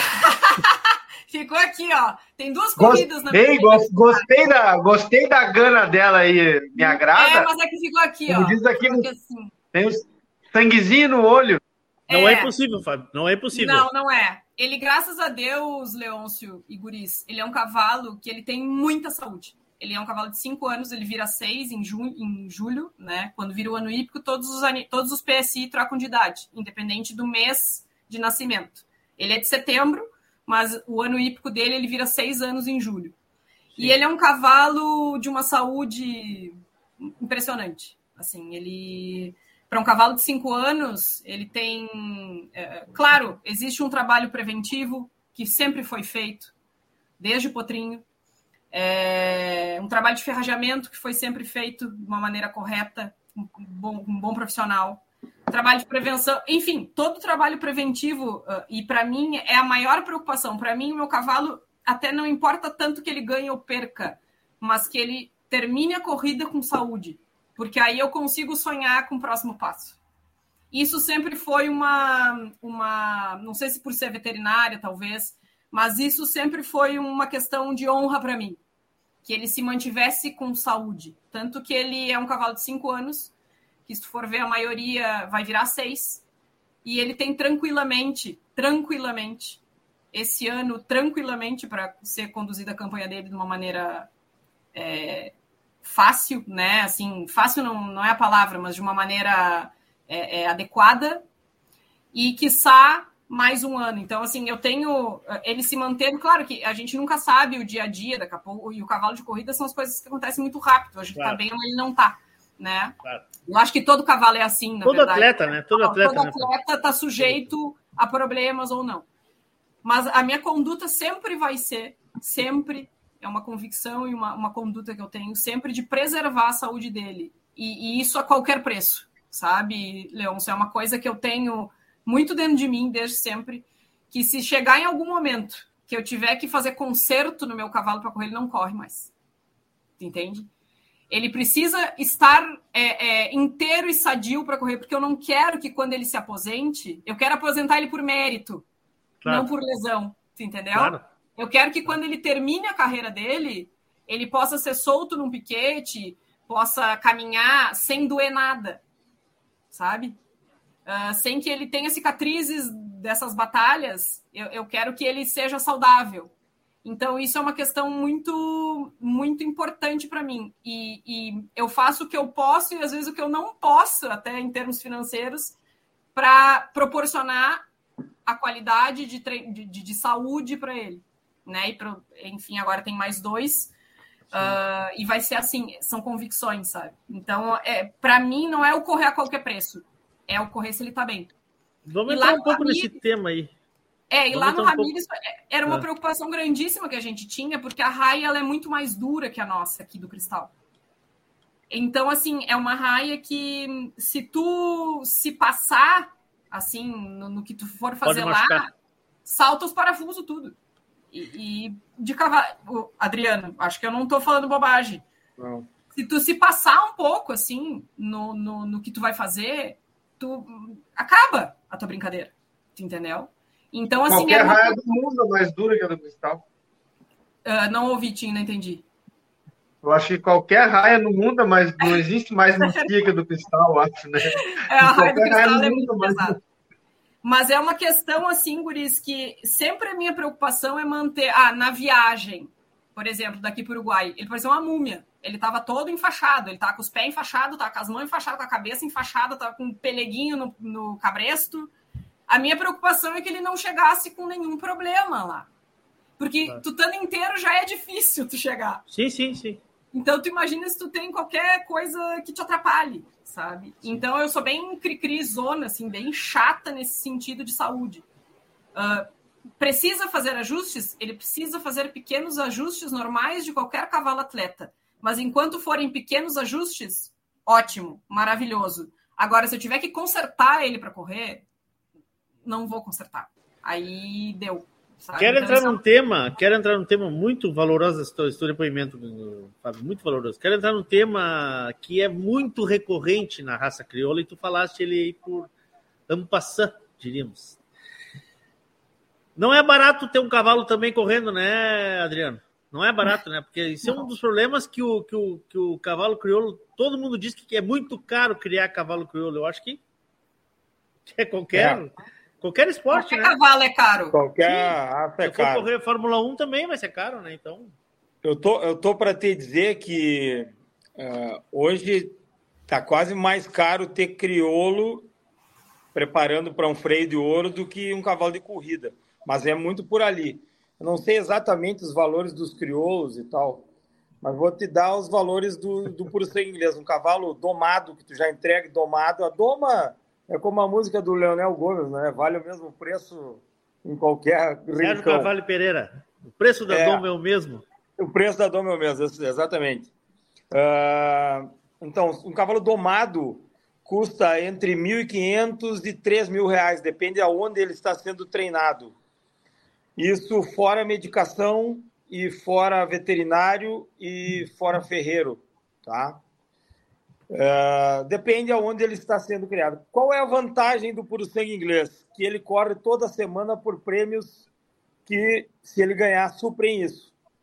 E até quinto colocado, ele, ele recebe algum retorno financeiro. Tanto é o proprietário caro. quanto o criador, o treinador, o cavalariço e o jockey. Todos o jockey. são premiados. Todos é, o jockey, cavalariço e treinador são comissionados. O prêmio são comissionados comissões, isso por lei do Ministério da Agricultura, eles recebem comissão, que já é sabida antes, descontado direto, com imposto e tudo, sai cai limpo na conta deles. Todos têm uma conta nos jockey clubes e depositam aí.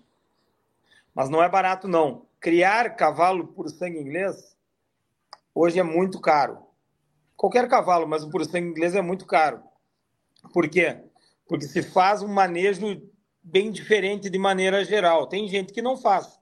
Tipo, eu adapto a minha condição, o meu manejo para se tornar uh, viável para mim. Senão eu tenho que parar logo, né? Não tenho condição de ter, como alguns aras, 15, 20 funcionários.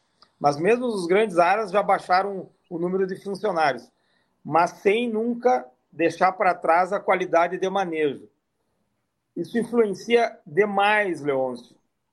Você manejar o potro ainda na barriga da mãe, nutricionalmente, e depois, a partir do, do momento que ele nascer, uh, assistindo um parto, tu não precisa ajudar o parto, mas tu tem que estar observando o parto. Porque tu esperou 11 meses e mais o tempo que tu planejou uma cobertura, o gasto que tu teve comprar e tal, para deixar chegar de manhã cedo e encontrar no potreiro o potro morto sem saber se tu tivesse junto podia ajudar, é, é muito cruel, muito pesado e não, não é mais permitido. Não se pode pensar nessa maneira.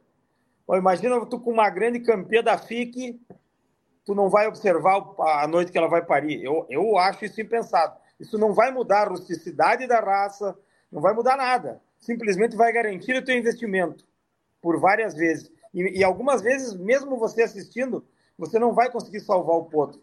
Mas imagina se tu não, tu não tentar, para mim é inconcebível, né?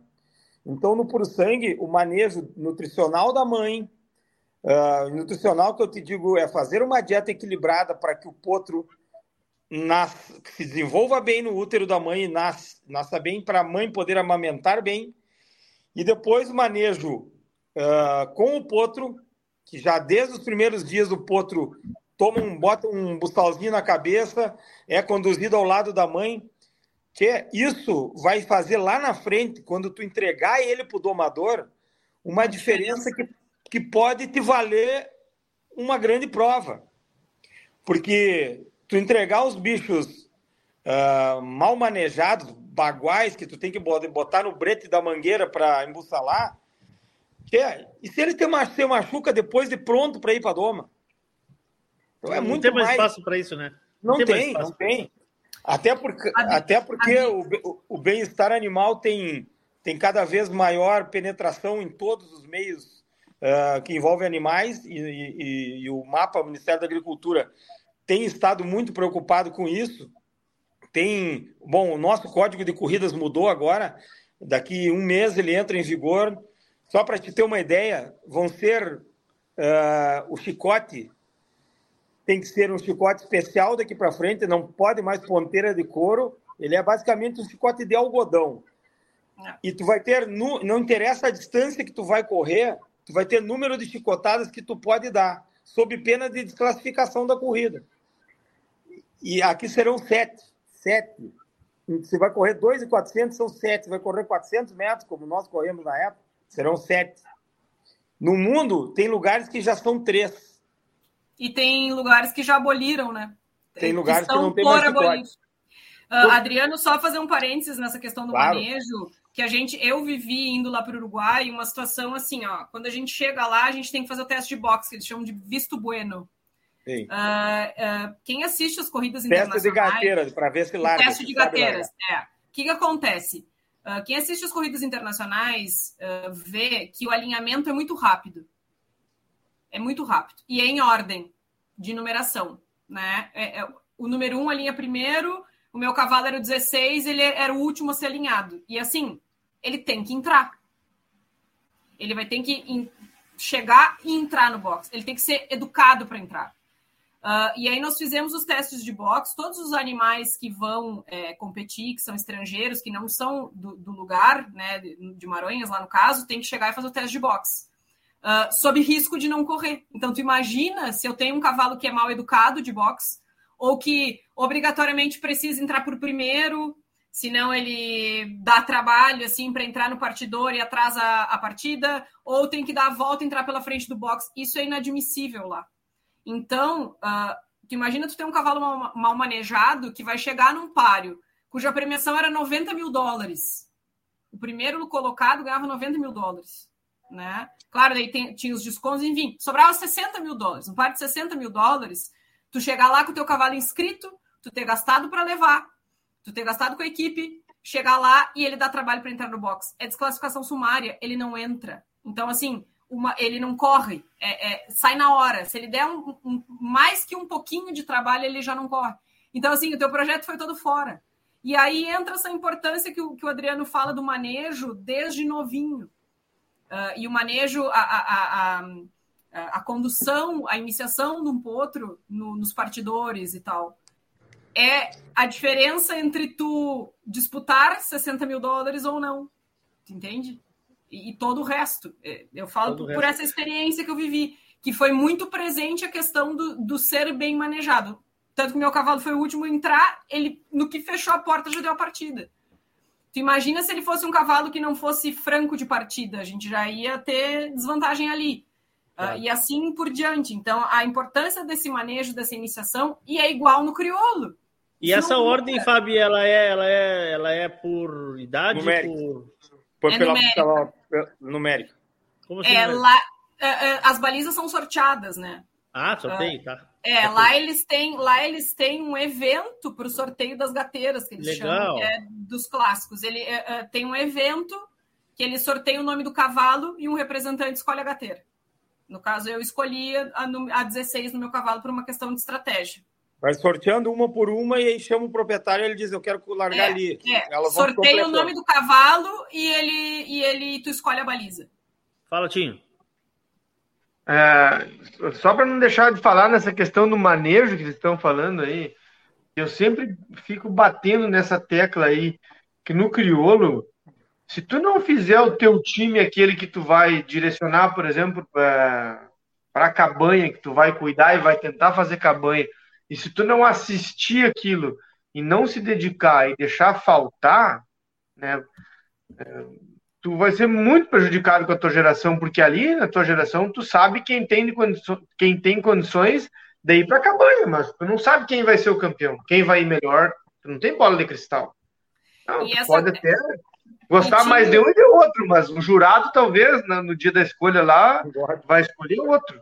Só né? fazendo um, um, um, parênteses nessa tua questão da, de dar condições. É... Acontece, uh, eu acho que em todas as raças, mas uh, claro que como uh, eu estou muito mais presente hoje no cavalo de corrida, acontece o seguinte: tem, tem muitos proprietários, enfim, que enquanto o cavalo não mostra, sei lá, enquanto ele não ganha uma carreira, ou enquanto ele não mostra, ele não ganha as melhores condições, ele vai indo ele vai indo. E aí, quando ele, quando ele ganha uma, aí, opa, não, peraí, vamos dar uma ração melhor, vamos trocar de ferreiro, vamos, enfim. Uh, ah, mas não é o teu caso, porque tu não, porque tu não tinha escolha para isso, né? Não é o teu caso. Mas, né? mas igual, é? mas igual, Leôncio, assim, ó. Uh, o meu cavalo, desde sempre, ele comeu a melhor ração. É isso que eu tô dizendo. Ele teve o melhor ferreiro. Mas, assim, se eu tivesse 10 e tivesse, obviamente, condições, né? Quem tem 10 cavalos tem que ter né, condição para bancar. Pelo menos eu penso dessa forma. É, é, não adianta. Para ele mostrar, ele tem que ter as condições boas. Não é o contrário. Ele tem que ah, mostrar para ter condições. Ele tem que ter condições para mostrar. Ah. E não é muito. E, e, a, e, a, gente vê assim no dia a dia essa essa essa coisa ao contrário que eles esperam. muito cavalo. Eu, eu falo assim, Tinho, sempre.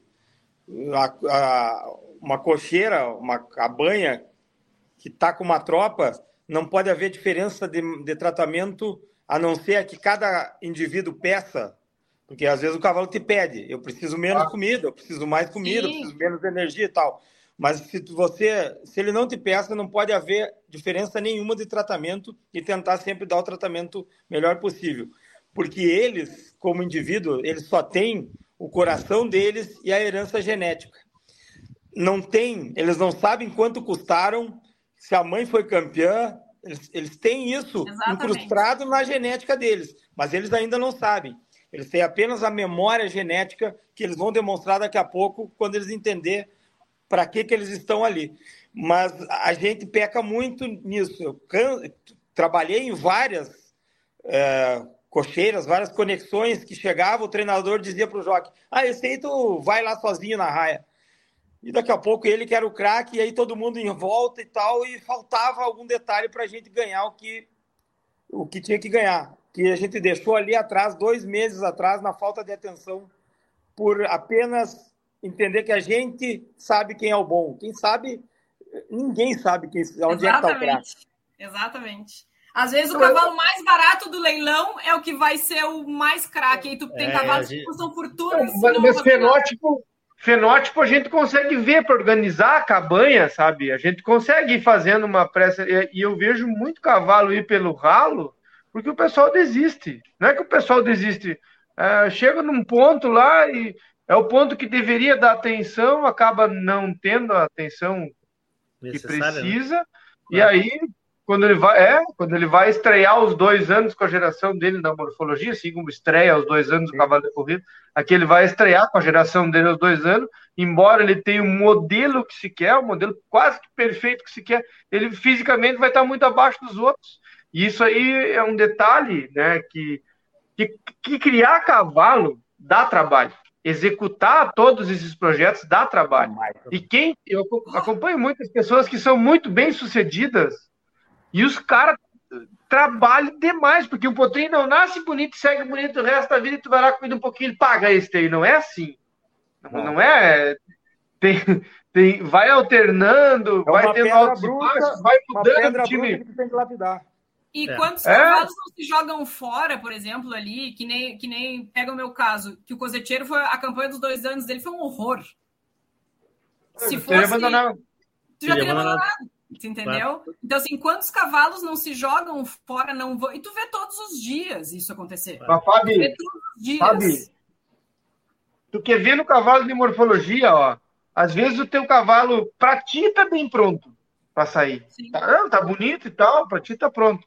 Mas é, tu vai comparar, quando tu sai de casa, tu vai comparar, igual correr. Tá trabalhando bem, mas tu vai botar na turma, tu vai enturmar. Então, de morfologia é a mesma coisa. Tu sai lá e tu vê que no meio dos outros ele não tá bem pronto. Não tá, não tá no auge dele para se apresentar. E ele perde. E ele perde, tu leva de novo e ele perde.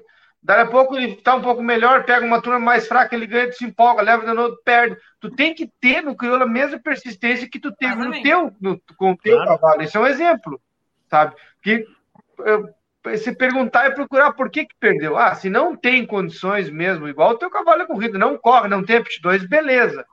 Mas às vezes é porque não tá no bom momento, não se apresentou bem, não foi extraído o máximo. Aí o pessoal desiste, aí aquele bicho ali às vezes tem potencial para frente e acaba sendo abandonado e nunca mais, parece. É, se Ah, perde meu. muito cavalo bom por essas coisas. É, mas aí eu volto lá atrás. Se tu tem a tua convicção, já melhora, porque aí tu. Foi o caso da Fábio. Ela tinha convicção que o cavalo era bom, ela via trabalhar. Porque trabalho e corrida no, no, no cavalo, às vezes, ah, não tem nada a ver. São Treino é treino, jogo é jogo, né, Adriano? É, são indicativos, mas tem cavalo que ao lado de outro se transforma, tanto É. para trás como para frente. Tipo, tem cavalo que se achica, tem cavalo que se, agrande, se é gigante. Mas, mas se tu tem convicção, ah, tu tem que respeitar o que o cavalo te diz. Tu leva ele na pista. Ele na pista não foi nem numa pista de morfologia. Ele não foi nem a sombra do que é ele em casa.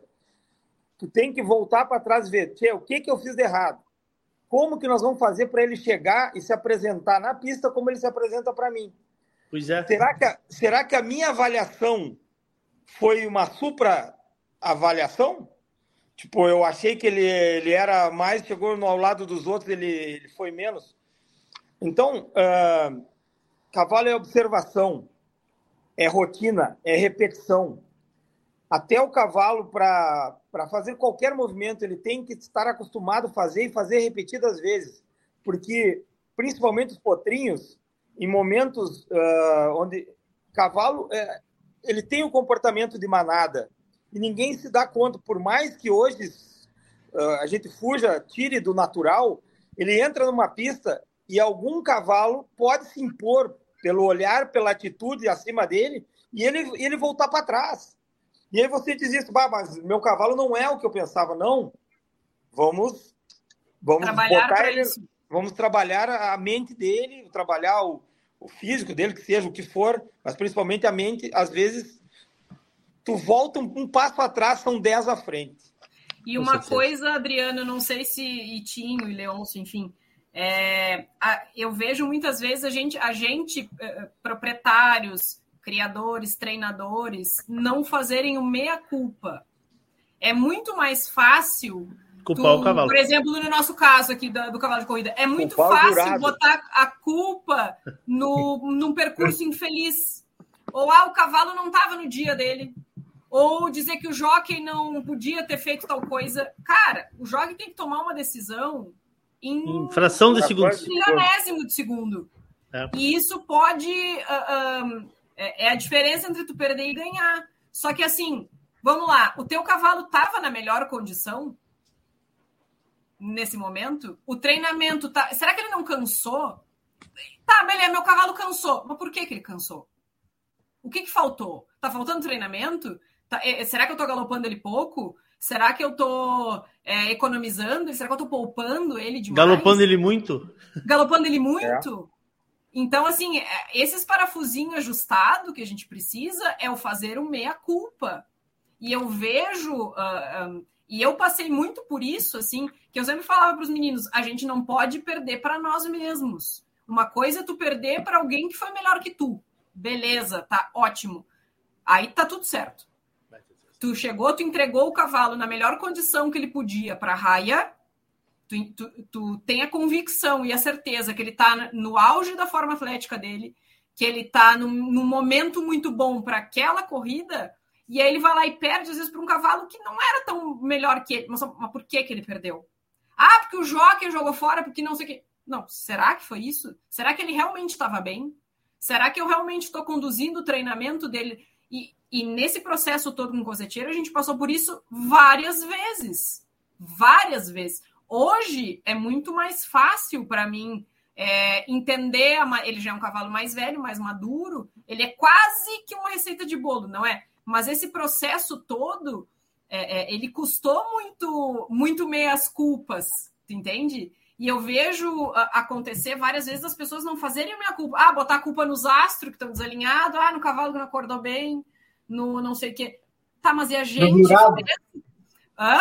No jurado. No jurado. Ah, no jurado. É, Mas e a gente fez o nosso papel, a gente entregou esse cavalo na melhor condição que a gente podia. A gente não tá errando. Beleza, se a gente chega à conclusão que nós não erramos, que é muito difícil, porque quase é sempre a gente que erra, o cavalo não, nunca tem culpa. Eu, eu, eu sou, da, eu sou partidária. O cavalo não tem culpa. O cavalo tá ali para fazer o que é de Ele papel pode não ter condições de fazer uma coisa que tu queira que ele faça, mas a culpa não é dele, é tua, né? que tá- Exatamente. Então, assim, ah, é eu que escolho o treinamento, somos nós, somos nós que escolhemos o treinamento, somos nós que escolhemos a carreira para ele correr. Claro. Será que ele não está correndo uma distância que é ruim para ele?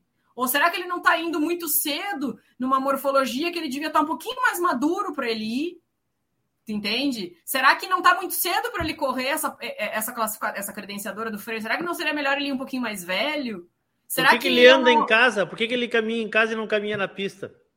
né? Então, assim, ó, e eu vejo ah, poucas vezes, ah, poucas vezes não, mas menos do que se deveria a gente parar e pensar, não, será que eu tô fazendo o, o que nó- a nossa conduta está correta? Porque daí, daí tu vai lá toma pau uma vez, toma pau duas vezes, toma pau três vezes, daí uma tu põe a culpa no jockey, outra tu põe a culpa nos astros, outra tu põe a culpa no, sei lá o quê, no veterinário que deu soro demais.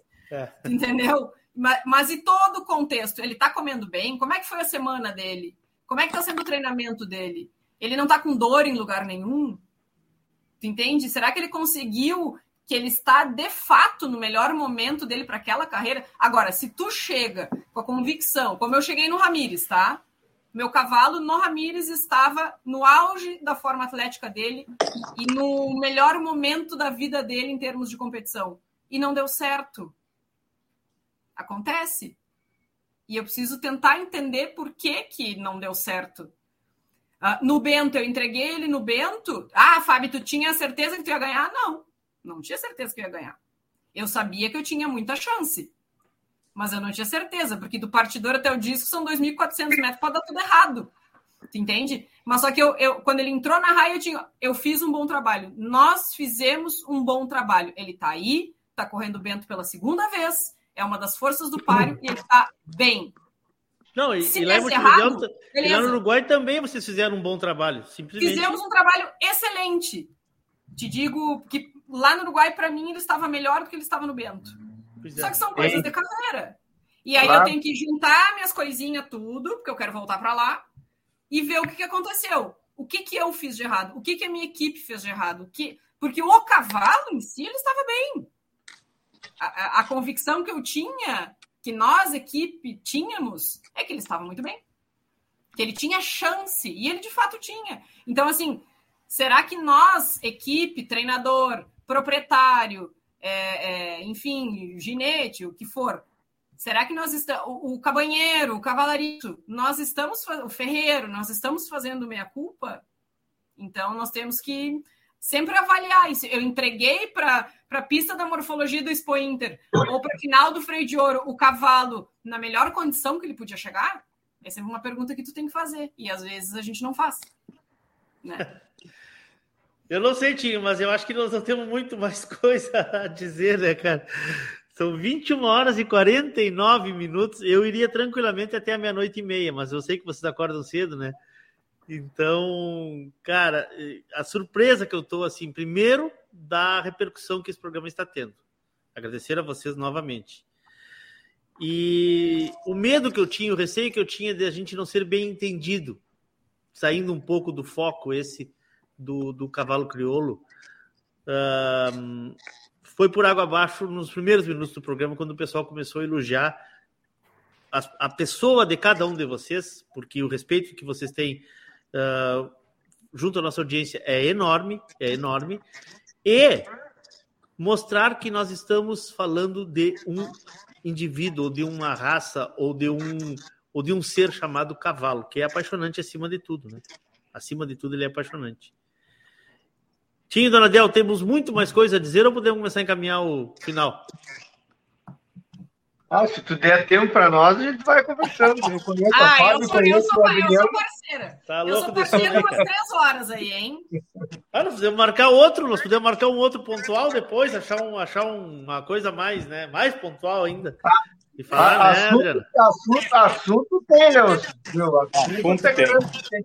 Viu? Eu nem pude falar dos cavalos, das conexões dos cavalos que o Adriano trouxe de fora do país aí. Dos... Ia fazer a pergunta pro cara aí. Qual foi claro. o. Posso fazer ainda, Leandro? Claro, cara, claro. Porque o Adriano aí é, teve essa ligação com vários cavalos que vieram dos Estados Unidos e.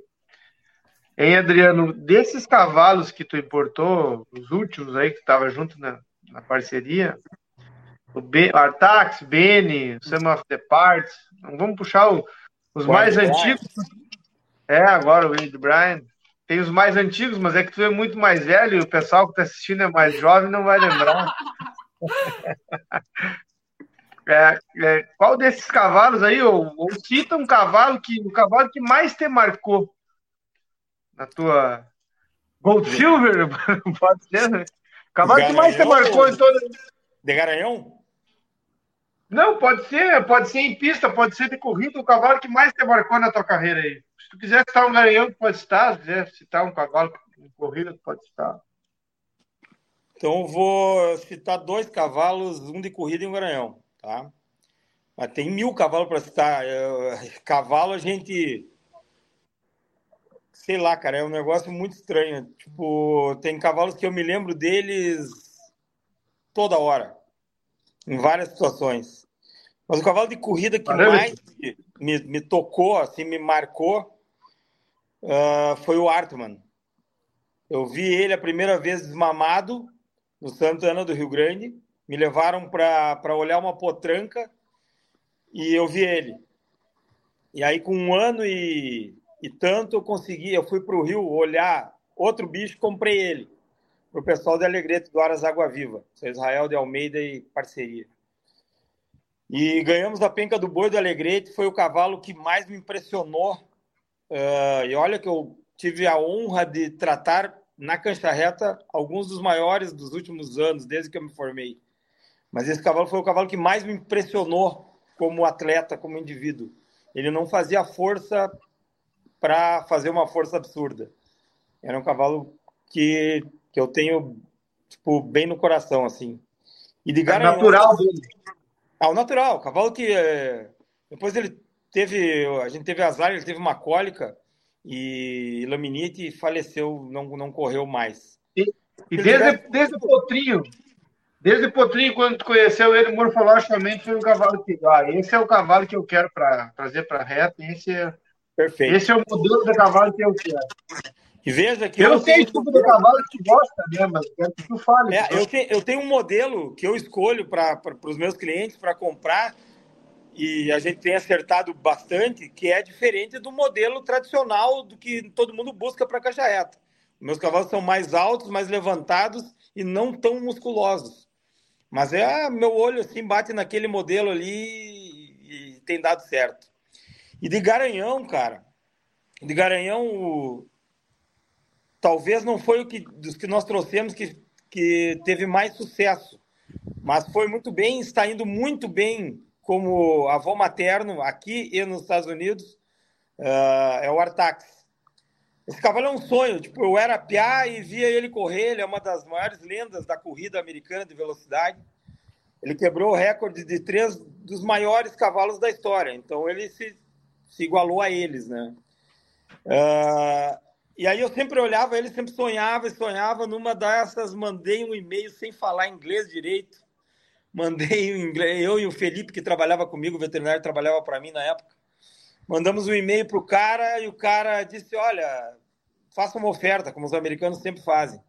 Fizemos uma oferta de arrendamento, o cara me mandou dizendo: Olha, você não sabe quem é o Artax. Tipo, encerrando o assunto, ele não me deu nem bom dia nem tchau. Aí eu mandei um dossiê de 300 páginas para ele, que a gente estava fazendo há quatro anos. Nós sabíamos coisas que ele não tinha ideia sobre o cavalo. E aí ele me chamou uma semana depois e disse: Bom, o cavalo tu sabe quem é, o cavalo eu quero tanto. E a gente arrendou por três anos e depois comprou. Então. e ele deu muito bem em pista, ele era um cavalo que a gente demorou um pouco a entender, e numa conversa que eu teve, tive com o Eduardinho Guimarães, que é um cara que sabe muito cavalo, ele me disse: Eu vi esse cavalo estrear, Adriano. Ele estreou aos dois anos, ele tinha um físico absurdo, só que ele não tinha cabeça, ele não tinha maturidade física e nem mental para estrear aos dois anos. Te atente a isso, eles não são tão precoces. E a gente queria cavalos precoces para cancha reta. Para reta precisa. Né? É, a partir da segunda geração, com essa orientação passada aos treinadores, eles não apertavam eles, deixavam para estrear mais no fim da temporada. Era uma vitória em cima da outra. E foi, é, foi um cavalo assim que eu queria ter hoje ele aqui comigo. Qual foi o melhor filho do Artax? Para mim, foi um cavalo chamado Bueno King. E depois Zoresbeck. Zoresbeck. E esse mundo da cancha reta tá como, Adriano? Então. Porque, porque os holofotes não são muito voltados para ele, né? Uns bem ricos e outros bem pobres. é, o Adriano boa, é do primeiro time, viu? É muito boa pergunta, Leôncio. Já esteve melhor. O auge da cancha reta foi a década de 80. Eu aí era, era meu forte. Aí era meu forte. É, eu era piazinho e aí a década de 90 fomos muito bem. Até 2000 e alguma coisa fomos bem. E hoje, por algumas. Uh, por várias razões, não estamos como deveria, mas estamos voltando. Temos tido corridas boas. Uh, o volume de aposta é absurdo. Para te ter uma ideia, a última corrida que fizemos aqui em Carazinho. Carazinho, Carazinho, Carazinho é uma cancha, é um, é um é cancha reta? É cancha reta, 700 metros, é referência na América. É uma pista muito boa, é uma das pistas muito mais profissionais que tem. Muito bonito jogo. Muito é, bonito. Bem bom. Bem bom. É, mas na última corrida a gente jogou em loco 900 mil reais e mais um milhão e pouco nos grupos, com seis cavalos. Adriano, tu tem os números do Turf Gaúcho agora de janeiro, que foi aqui em Porto Alegre? Tem. O Turf Gaúcho jogou 900 mil na pedra, 878 na pedra, que é em loco, né? E em mais, janeiro? Em janeiro. E mais, depois, 15, 20 dias depois da nossa corrida. Sim. E mais quase um milhão nos grupos também. Quase tá, mas então o que vocês fizeram numa prova, o, o Jockey Clube do Rio Grande do Sul fez no mês, é isso? Sim, não, com não. certeza. Como não? Não, não, peraí. Eu, é, é, é, que são duas provas distintas. Carazinho foi uma que jogou quase três, é isso? Quase três Não, milhões. é, jogou dois e pouco, mas no, em Porto Alegre também jogou dois e pouco. E, É, as, e as dois quatro reuniões, as quatro reuniões mensais de Porto Alegre vão jogar isso aí. É isso que eu estou É. dizendo. O que eles fizeram em Ah, uma sim. prova, Perfeito. Porto Alegre fez, fe- fez no mês. Isso, isso, A exatamente. cancha reta, o, o, o, a- o turf ficou estig- estigmatizado por ser um esporte de viciados. jogo e tal. Não. Turf, o turf corre junto com o jogo desde sempre. Mas não é assim. Nos grupos de WhatsApp, são 30 e tantos grupos jogando com 300 pessoas, 200 e tantas em cada grupo. Então, se tu diluir isso e mais os proprietários, tipo, não é. Tem nego que joga 500 reais, tem outro que joga mil, tem outro que joga 100 mil, cada um do seu bolso. Ah, Viu? Peraí, peraí, peraí. Tá falando o presidente do Jockey Clube de Carazinho que, Que não não, joga um real. Eu Um também. real. Eu também Eu não jogo. joga um. Eu parei Não a joga. zenhata, eu não jogo, gente. Tchê, e eu não jogo, não é nem por dureza, é porque eu gosto é de corrida de cavalo e cavalo de Eu corrida. também. Mas isso que está em mim. Mas respeito e admiro todos que jogam, porque isso é que faz a máquina virar. Isso é que faz a máquina virar. Lógico, lógico. Ah, e os prêmios, claro. Né, Nessas corridas Nós vamos, nossas, nós vamos gente- voltar, Guris, nós vamos voltar a ter ah, o- não, não só o glamour, né? Porque o glamour também ele ajuda bastante, mas nós vamos voltar a ter no Brasil esse esporte com a valorização que ele teve uns anos atrás em matéria de, de volume de movimentação de, de dinheiro. De dinheiro, talvez, cara, mas ah, é duro falar. Tipo, não, o Turf não anda bem por falta de ação política.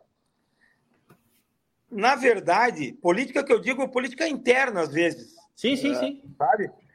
Ficou, ficou lá atrás, pensavam assim: que criar cavalos e ter cavalos de corrida é para milionário. Não. Não. Se a relação de prêmio e trato Não. for adequada, qualquer um de nós pode ter cavalo. Veja bem, se a gente pagar dois mil reais por mês para ter um cavalo em Porto Alegre e Hum. o prêmio for 10, se nós ganharmos uma, nós temos cinco meses de trato. Certo. Se nós ganharmos duas com o El Coseteiro, não estou falando de clássico, se pegar clássico, o prêmio é maior. Mas pegamos duas e, e a relação for, for essa, 2 para 10, nós estamos vivos. Isso que faz o Turf da Argentina, do Uruguai, sobreviver de maneira melhor que, no, que nossa. A relação prêmio-trato é melhor. Ma- Mas, mas, mas, Adriano, desculpa te te interromper assim, mas só para a gente entender, porque, volto a dizer, existe o glamour de ganhar o freio de ouro, como a Fábio falou lá no início, né? de ganhar uma morfologia, de, de ganhar uma FIC, como tu citaste, que nós temos agora daqui a dois meses, um mês e meio.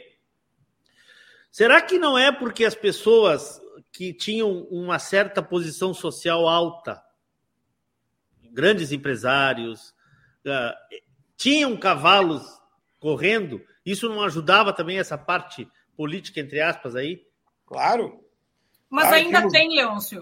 vários Ainda, Ah, mas muito menos, né, Fábio? República Mas muito menos, né, Fábio? Claro. Hoje em dia, Claro, hoje em dia, muito menos, até porque tem. hoje em dia, como, como diz o, como diz o Adriano, ainda as pessoas podem pensar que é coisa de viciado ter cavalo. Não, não estamos falando disso. A Leôncio, falando- a parte que eu acho que mais atinge, mais atinge, é que se durante muito tempo eh, perdeu-se o foco.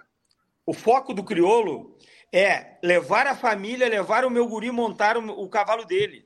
Por isso que as Como provas esportivas têm tanto sucesso.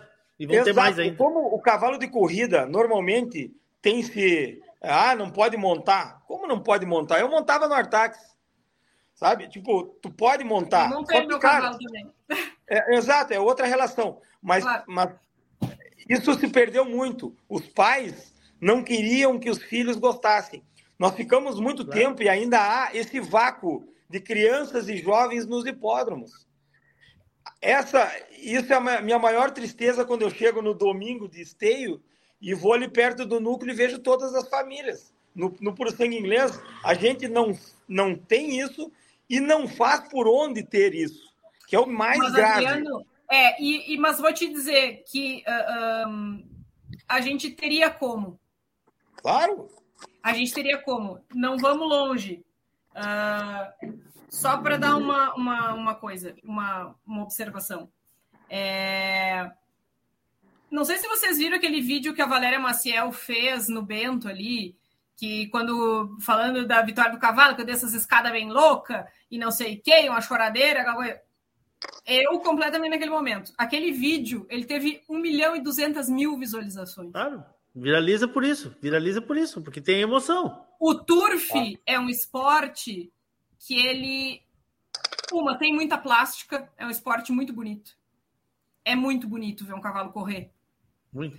Ah, e ele tem uma, uma adrenalina, uma emoção é, que quem conhece não, não larga mais. Então, assim, é, o que está nos faltando é como que a gente faz a conexão das pessoas com essa emoção, entendeu? Falta, o- falta o cavalo crioulo em debate do Turf. Já vamos criar. Pronto. Tô dentro. Tá, Adriano? Tô dentro. E Como é que nós vamos chamar o Puro Sangue em debate? Em debate. Turf em debate, turf em debate. É, me dei debate. umas duas semanas para estudar um pouquinho aí, que eu sou meio baiano no negócio aí, mas. Né, né tio, dona Adel? Tem bom, tem bons professores, né? Mas o fato, o fato do, do puro sangue inglês, vamos dizer assim, não ser montável como crioulo, pode não ser. impede, não impede ele de ser atrativo para as famílias. Tanto que Mas tá, mas tá faltando a- tá faltando elo, esse né? parafusinho para apertar. No Uruguai Tá tinha faltando 20 mil pessoas assistindo o Ramírez, gente. E era criança, e era adulto, e era velho, e era É. novo. E, cara, era uma loucura. E assim, ó, e não é como é no Brasil. Por exemplo, no Hipódromo Cristal tem corrida todas as quintas-feiras, com entrada franca, estacionamento. E as Lá é pessoas não pago. sabem que isso Lá é acontece. pago e bem pago, né? Lá é pago e Cultural muito que o pago. cavalo. E tinha cultural 20 que o mil cavalo- pessoas assistindo. Lá. Tá, mas Então, existia alguma coisa em torno ou simplesmente só as carreiras? Eram as carreiras, eram as carreiras de 70 pila a entrada, 70 reais a Ah, não, mas, entrada. exi- mas existe só a carreira ou existe algum atrativo? Não, eu tô a pensando como é que carreira nós vamos tinha- levar a gente pro hipódromo do Cristal amanhã. Tinha food, food truck, tinha restaurantes bons, mas todo mundo queria ir nas corridas ver o Ramírez. Era o dia do Ramírez. Era o dia do Ramírez. É, é um, é um evento, é, é um Grenal. Final É, do- sei. da, da Libertadores para eles. É o freio de ouro deles. É, É o freio de ouro deles. É o Exatamente. deles. Exatamente Exatamente. isso. E nos E aí, dias de corrida comum, nos dias de corrida comum, nos, nos dias de pare comum, sempre tem gente. Menos mas Porque óbvio. existe, existe Mas a cultura, existe a cultura É de levar as pessoas e as famílias pro negócio. É isso aí. É isso. É, mas assim, aí, tu- aí é uma covardia. Se falarmos de turf de brasileiro para uruguaio Sim, e para Argentina, gente- isso é Não, não, não. É é é? eles Mas- são doentes, É, doentes. não, mas, mas o que eu quis dizer, Adriano, é que o esporte tem apelo, entendeu? Não, claro. Claro, Nos é Estados como- Unidos, o Kentucky Derby leva 120 mil pessoas, 150 mil pessoas para o hipódromo. Qual- Por que, que o turf deles é tão diferente do nosso? Entendeu? É, é a Porque mesma existe coisa, o é o mesmo entorno. Fábio. É o que eu estou dizendo, porque existe o entorno, Né? existe o entorno do negócio. Então, assim, entorno. e muita gente, por exemplo, tu pega um Uber em Porto Alegre, ah, tô indo pro Jockey, mas o Jockey existe ainda. É, é isso. Cara, Leôncio, tá faltando, entendeu? o... estávamos no Rio, no Grande Prêmio Brasil, uma turma de amigos, Emílio Borba, veterinário do Old Friends, o irmão dele, um monte de amigos, e estava o Júlio César Rax e o pai dele, são criolistas. O pai dele agora, não sei se é presidente, eu sou, mas eu por fora desse negócio. A presidente está aqui, tá te mandando, mandou o segundo recado aqui, o próximo, e eu vou ler o recado dele. Continua aí. César Ax, presidente da Associação Brasileira de Exatamente. Criadores de Cavalos Crioulos. Aí eles têm um cavalo de corrida em Pelotas, E o netinho dele foi junto com o filho dele assistir. Ganharam a corrida, botaram o guri, o guri montado no cavalo. Tá? Ah. Eu, eu- eu pego os vídeos te passo, tu vai ver a alegria, a, a- tipo, a loucura do guri. Se- Separando de jockey ali em cima e tal. Tchê, é isso que nos falta. Ah, por que, que não pode botar em cima? Como que não pode? Tipo, claro que pode, o cavalo é igual, é um cavalo que dá para montar, tanto é que se monta por sangue inglês para enduro, para CCE, para todo mundo, para hipismo no mundo inteiro. O, o problema nosso é o engessamento, dizer, ah, não Então dá deixa eu dizer para vocês aí, ó. Deixa eu dizer para vocês aí, ó. O César mandou, mandou, já tinha mandado um outro, um outro. Eu peço até desculpa, César, porque acabou passando aqui é, em cima de um comentário que vocês fizeram, tá? Ah, não vou voltar agora, porque senão a gente vai alongar muito o tema. Claro. Mas assim, ó, eu de novo dizer ele aqui. O Adriano tem total razão na relação ambiente e família. Em algum momento, o Turf esqueceu do criador e passou a valorizar somente o jogador. E lá se foi o ambiente e o Turf desapareceu dos pequenos centros que tinham muita importância para os grandes centros. Né? Perfeito. O crioulo valoriza por demais o criador e as famílias. Eu, quando vejo em livramento, o Jockey Clube de Livramento des- caindo, os escombros, e eu me lembro de quantos finais de semana eu passei lá vendo cavalos correndo, eu fico pensando justamente nisso. Tem alguma coisa por trás do, do, do fracasso de alguma coisa, de, de, de algum elemento. Como diz a Fábio, o meu cavalo perdeu, a culpa é do cavalo. O meu cavalo não ganhou, a culpa é do jurado. Não, cara, às vezes pode ser culpa nossa. Então, esse meia-culpa que foi dito aqui hoje é muito importante. Guriz, eu preciso terminar o programa. Preciso terminar o Ah. programa. Assim, ó, já vamos marcar outro agora. Pro... Quando é que tem uma prova importante aí, Guriz? De, de, de corrida? É. Eu Já- acho que. Acho que as mais importantes na do reta. cristal É. agora, nessa época, é a taça de cristal em junho.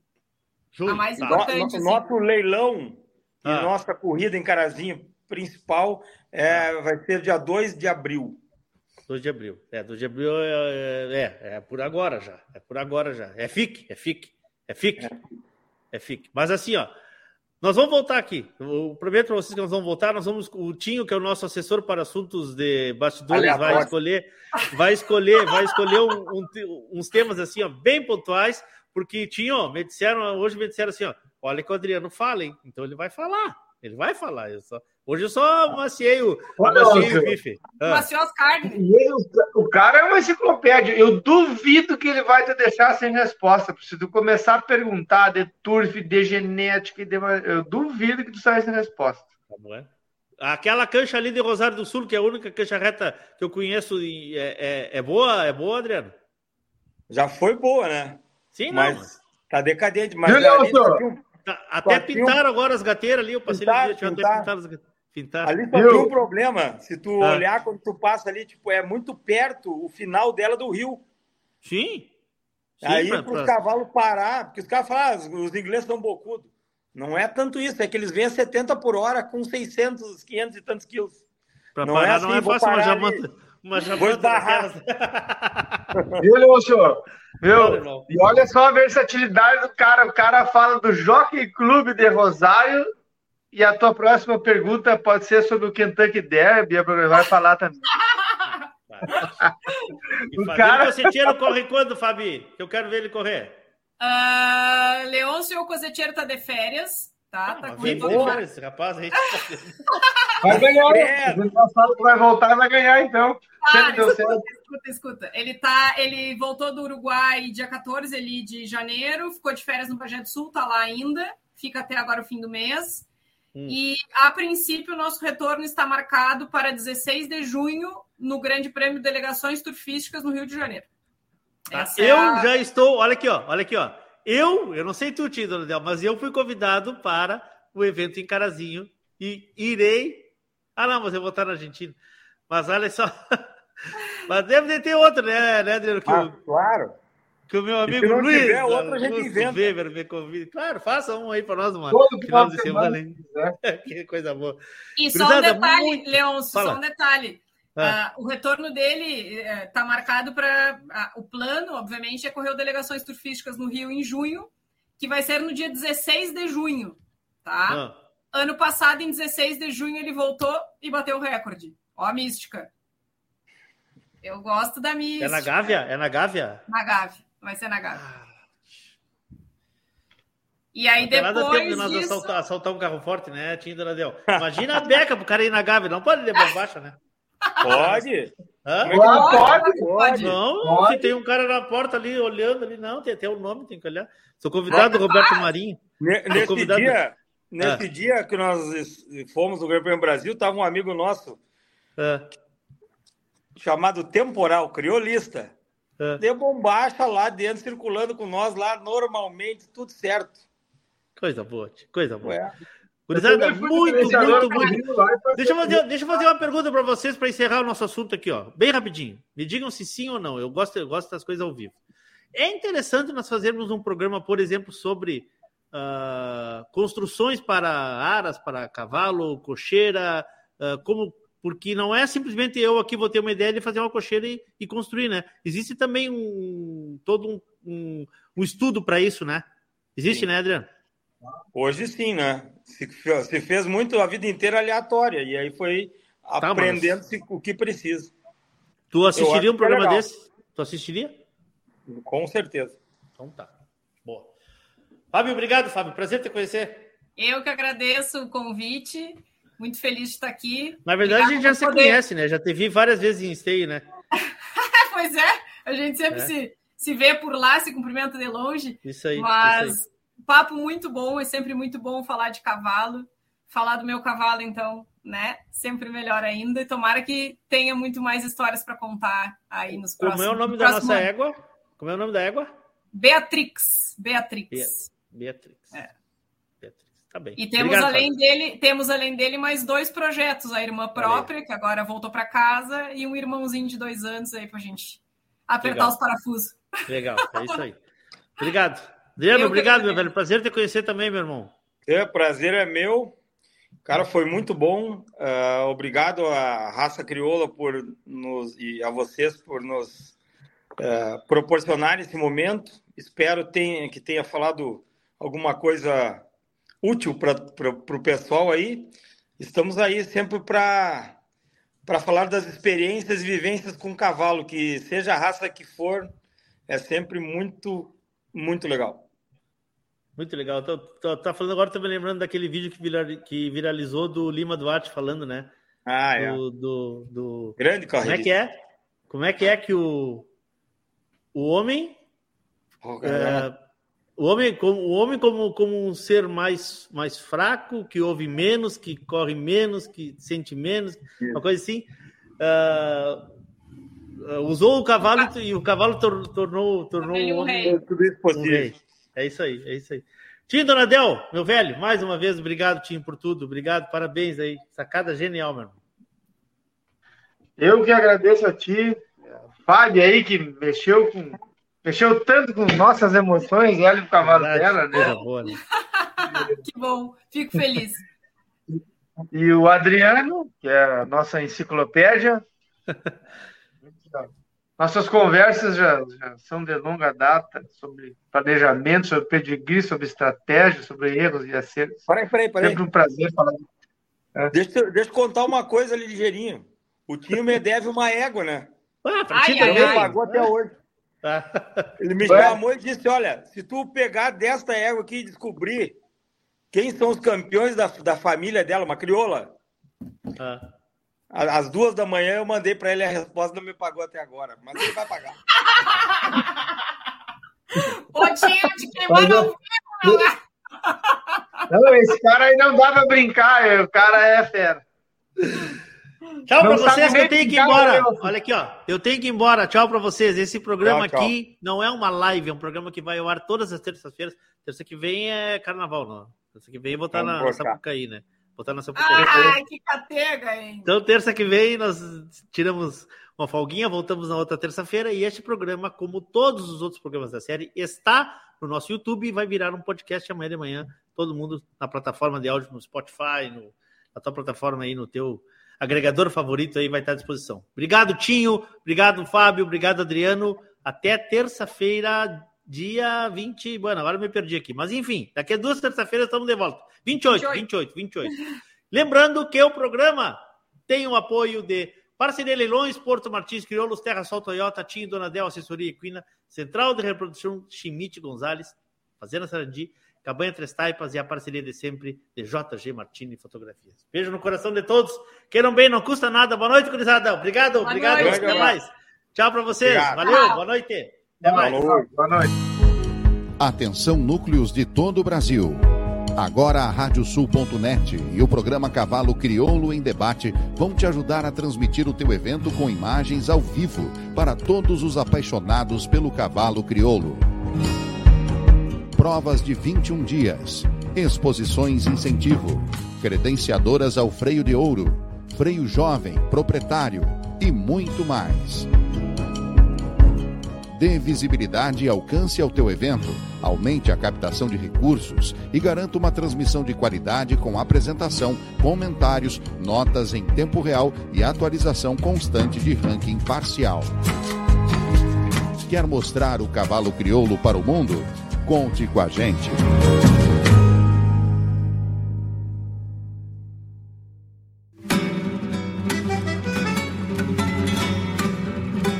Radiosul.net apresentou o programa Cavalo Crioulo em Debate.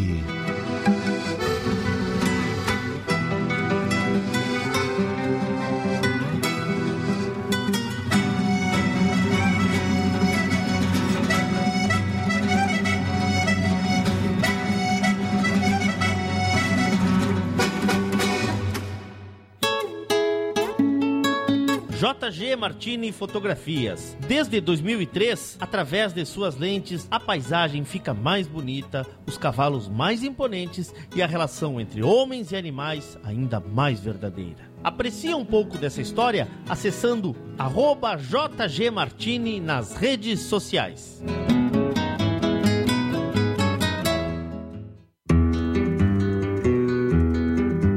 A vida é feita de fases e etapas. E nossos cavalos crioulos nos ensinam a esperar. Esperar o tempo certo, esperar o momento chegar. E ele chegou. A mesma base, a mesma filosofia, a mesma genética, mas com um novo rumo.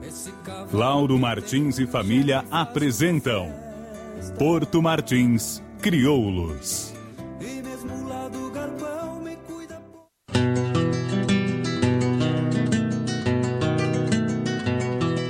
Cabanha Três Taipas foi projetada com uma base de éguas chilenas de origens importantes e as grandes matriarcas brasileiras, com foco em alta performance funcional e temperamento.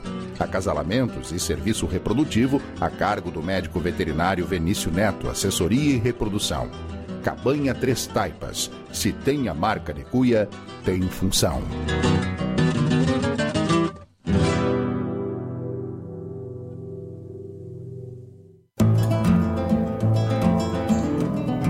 Central de Reprodução Chimite Gonzalez, na vanguarda dos serviços de biotecnologia da reprodução há mais de 10 anos. Congelamento de sêmen e embriões, transferência de embriões, sexagem, habilitação para exportação de material genético e o que há de mais moderno na área da reprodução de equinos. Acompanhe nosso Instagram, Central Underline Chimite Gonzalez. Central de Reprodução Chimite Gonzalez.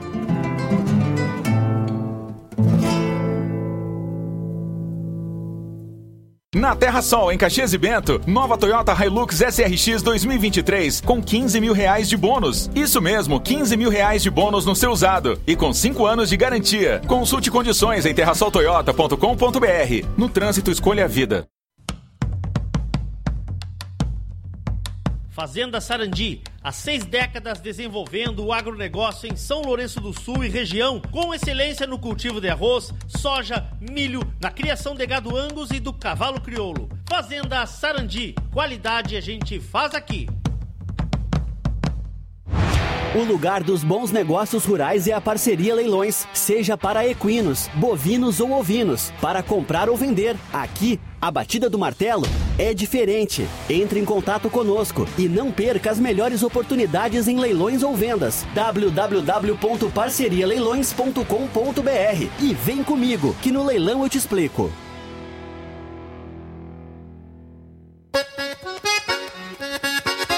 Rio Bonito convida para o Redomão Amigos 2023, de 20 a 23 de abril, mais de 30 mil reais em prêmios e premiação em dobro para a marca Rio Bonito. Leilão Redomão, dia 1 de março. Paralelo ao Redomão Amigos, o Núcleo Caminho das Tropas convida para as etapas do freio jovem e do freio do proprietário. Informações pelo 41 99972 1888 ou 429 8846 6041 ou nas redes sociais da Rio Bonito. Redomão Amigos 2023, de 20 a 23 de abril, na Cabanha Rio Bonito. Te esperamos por lá.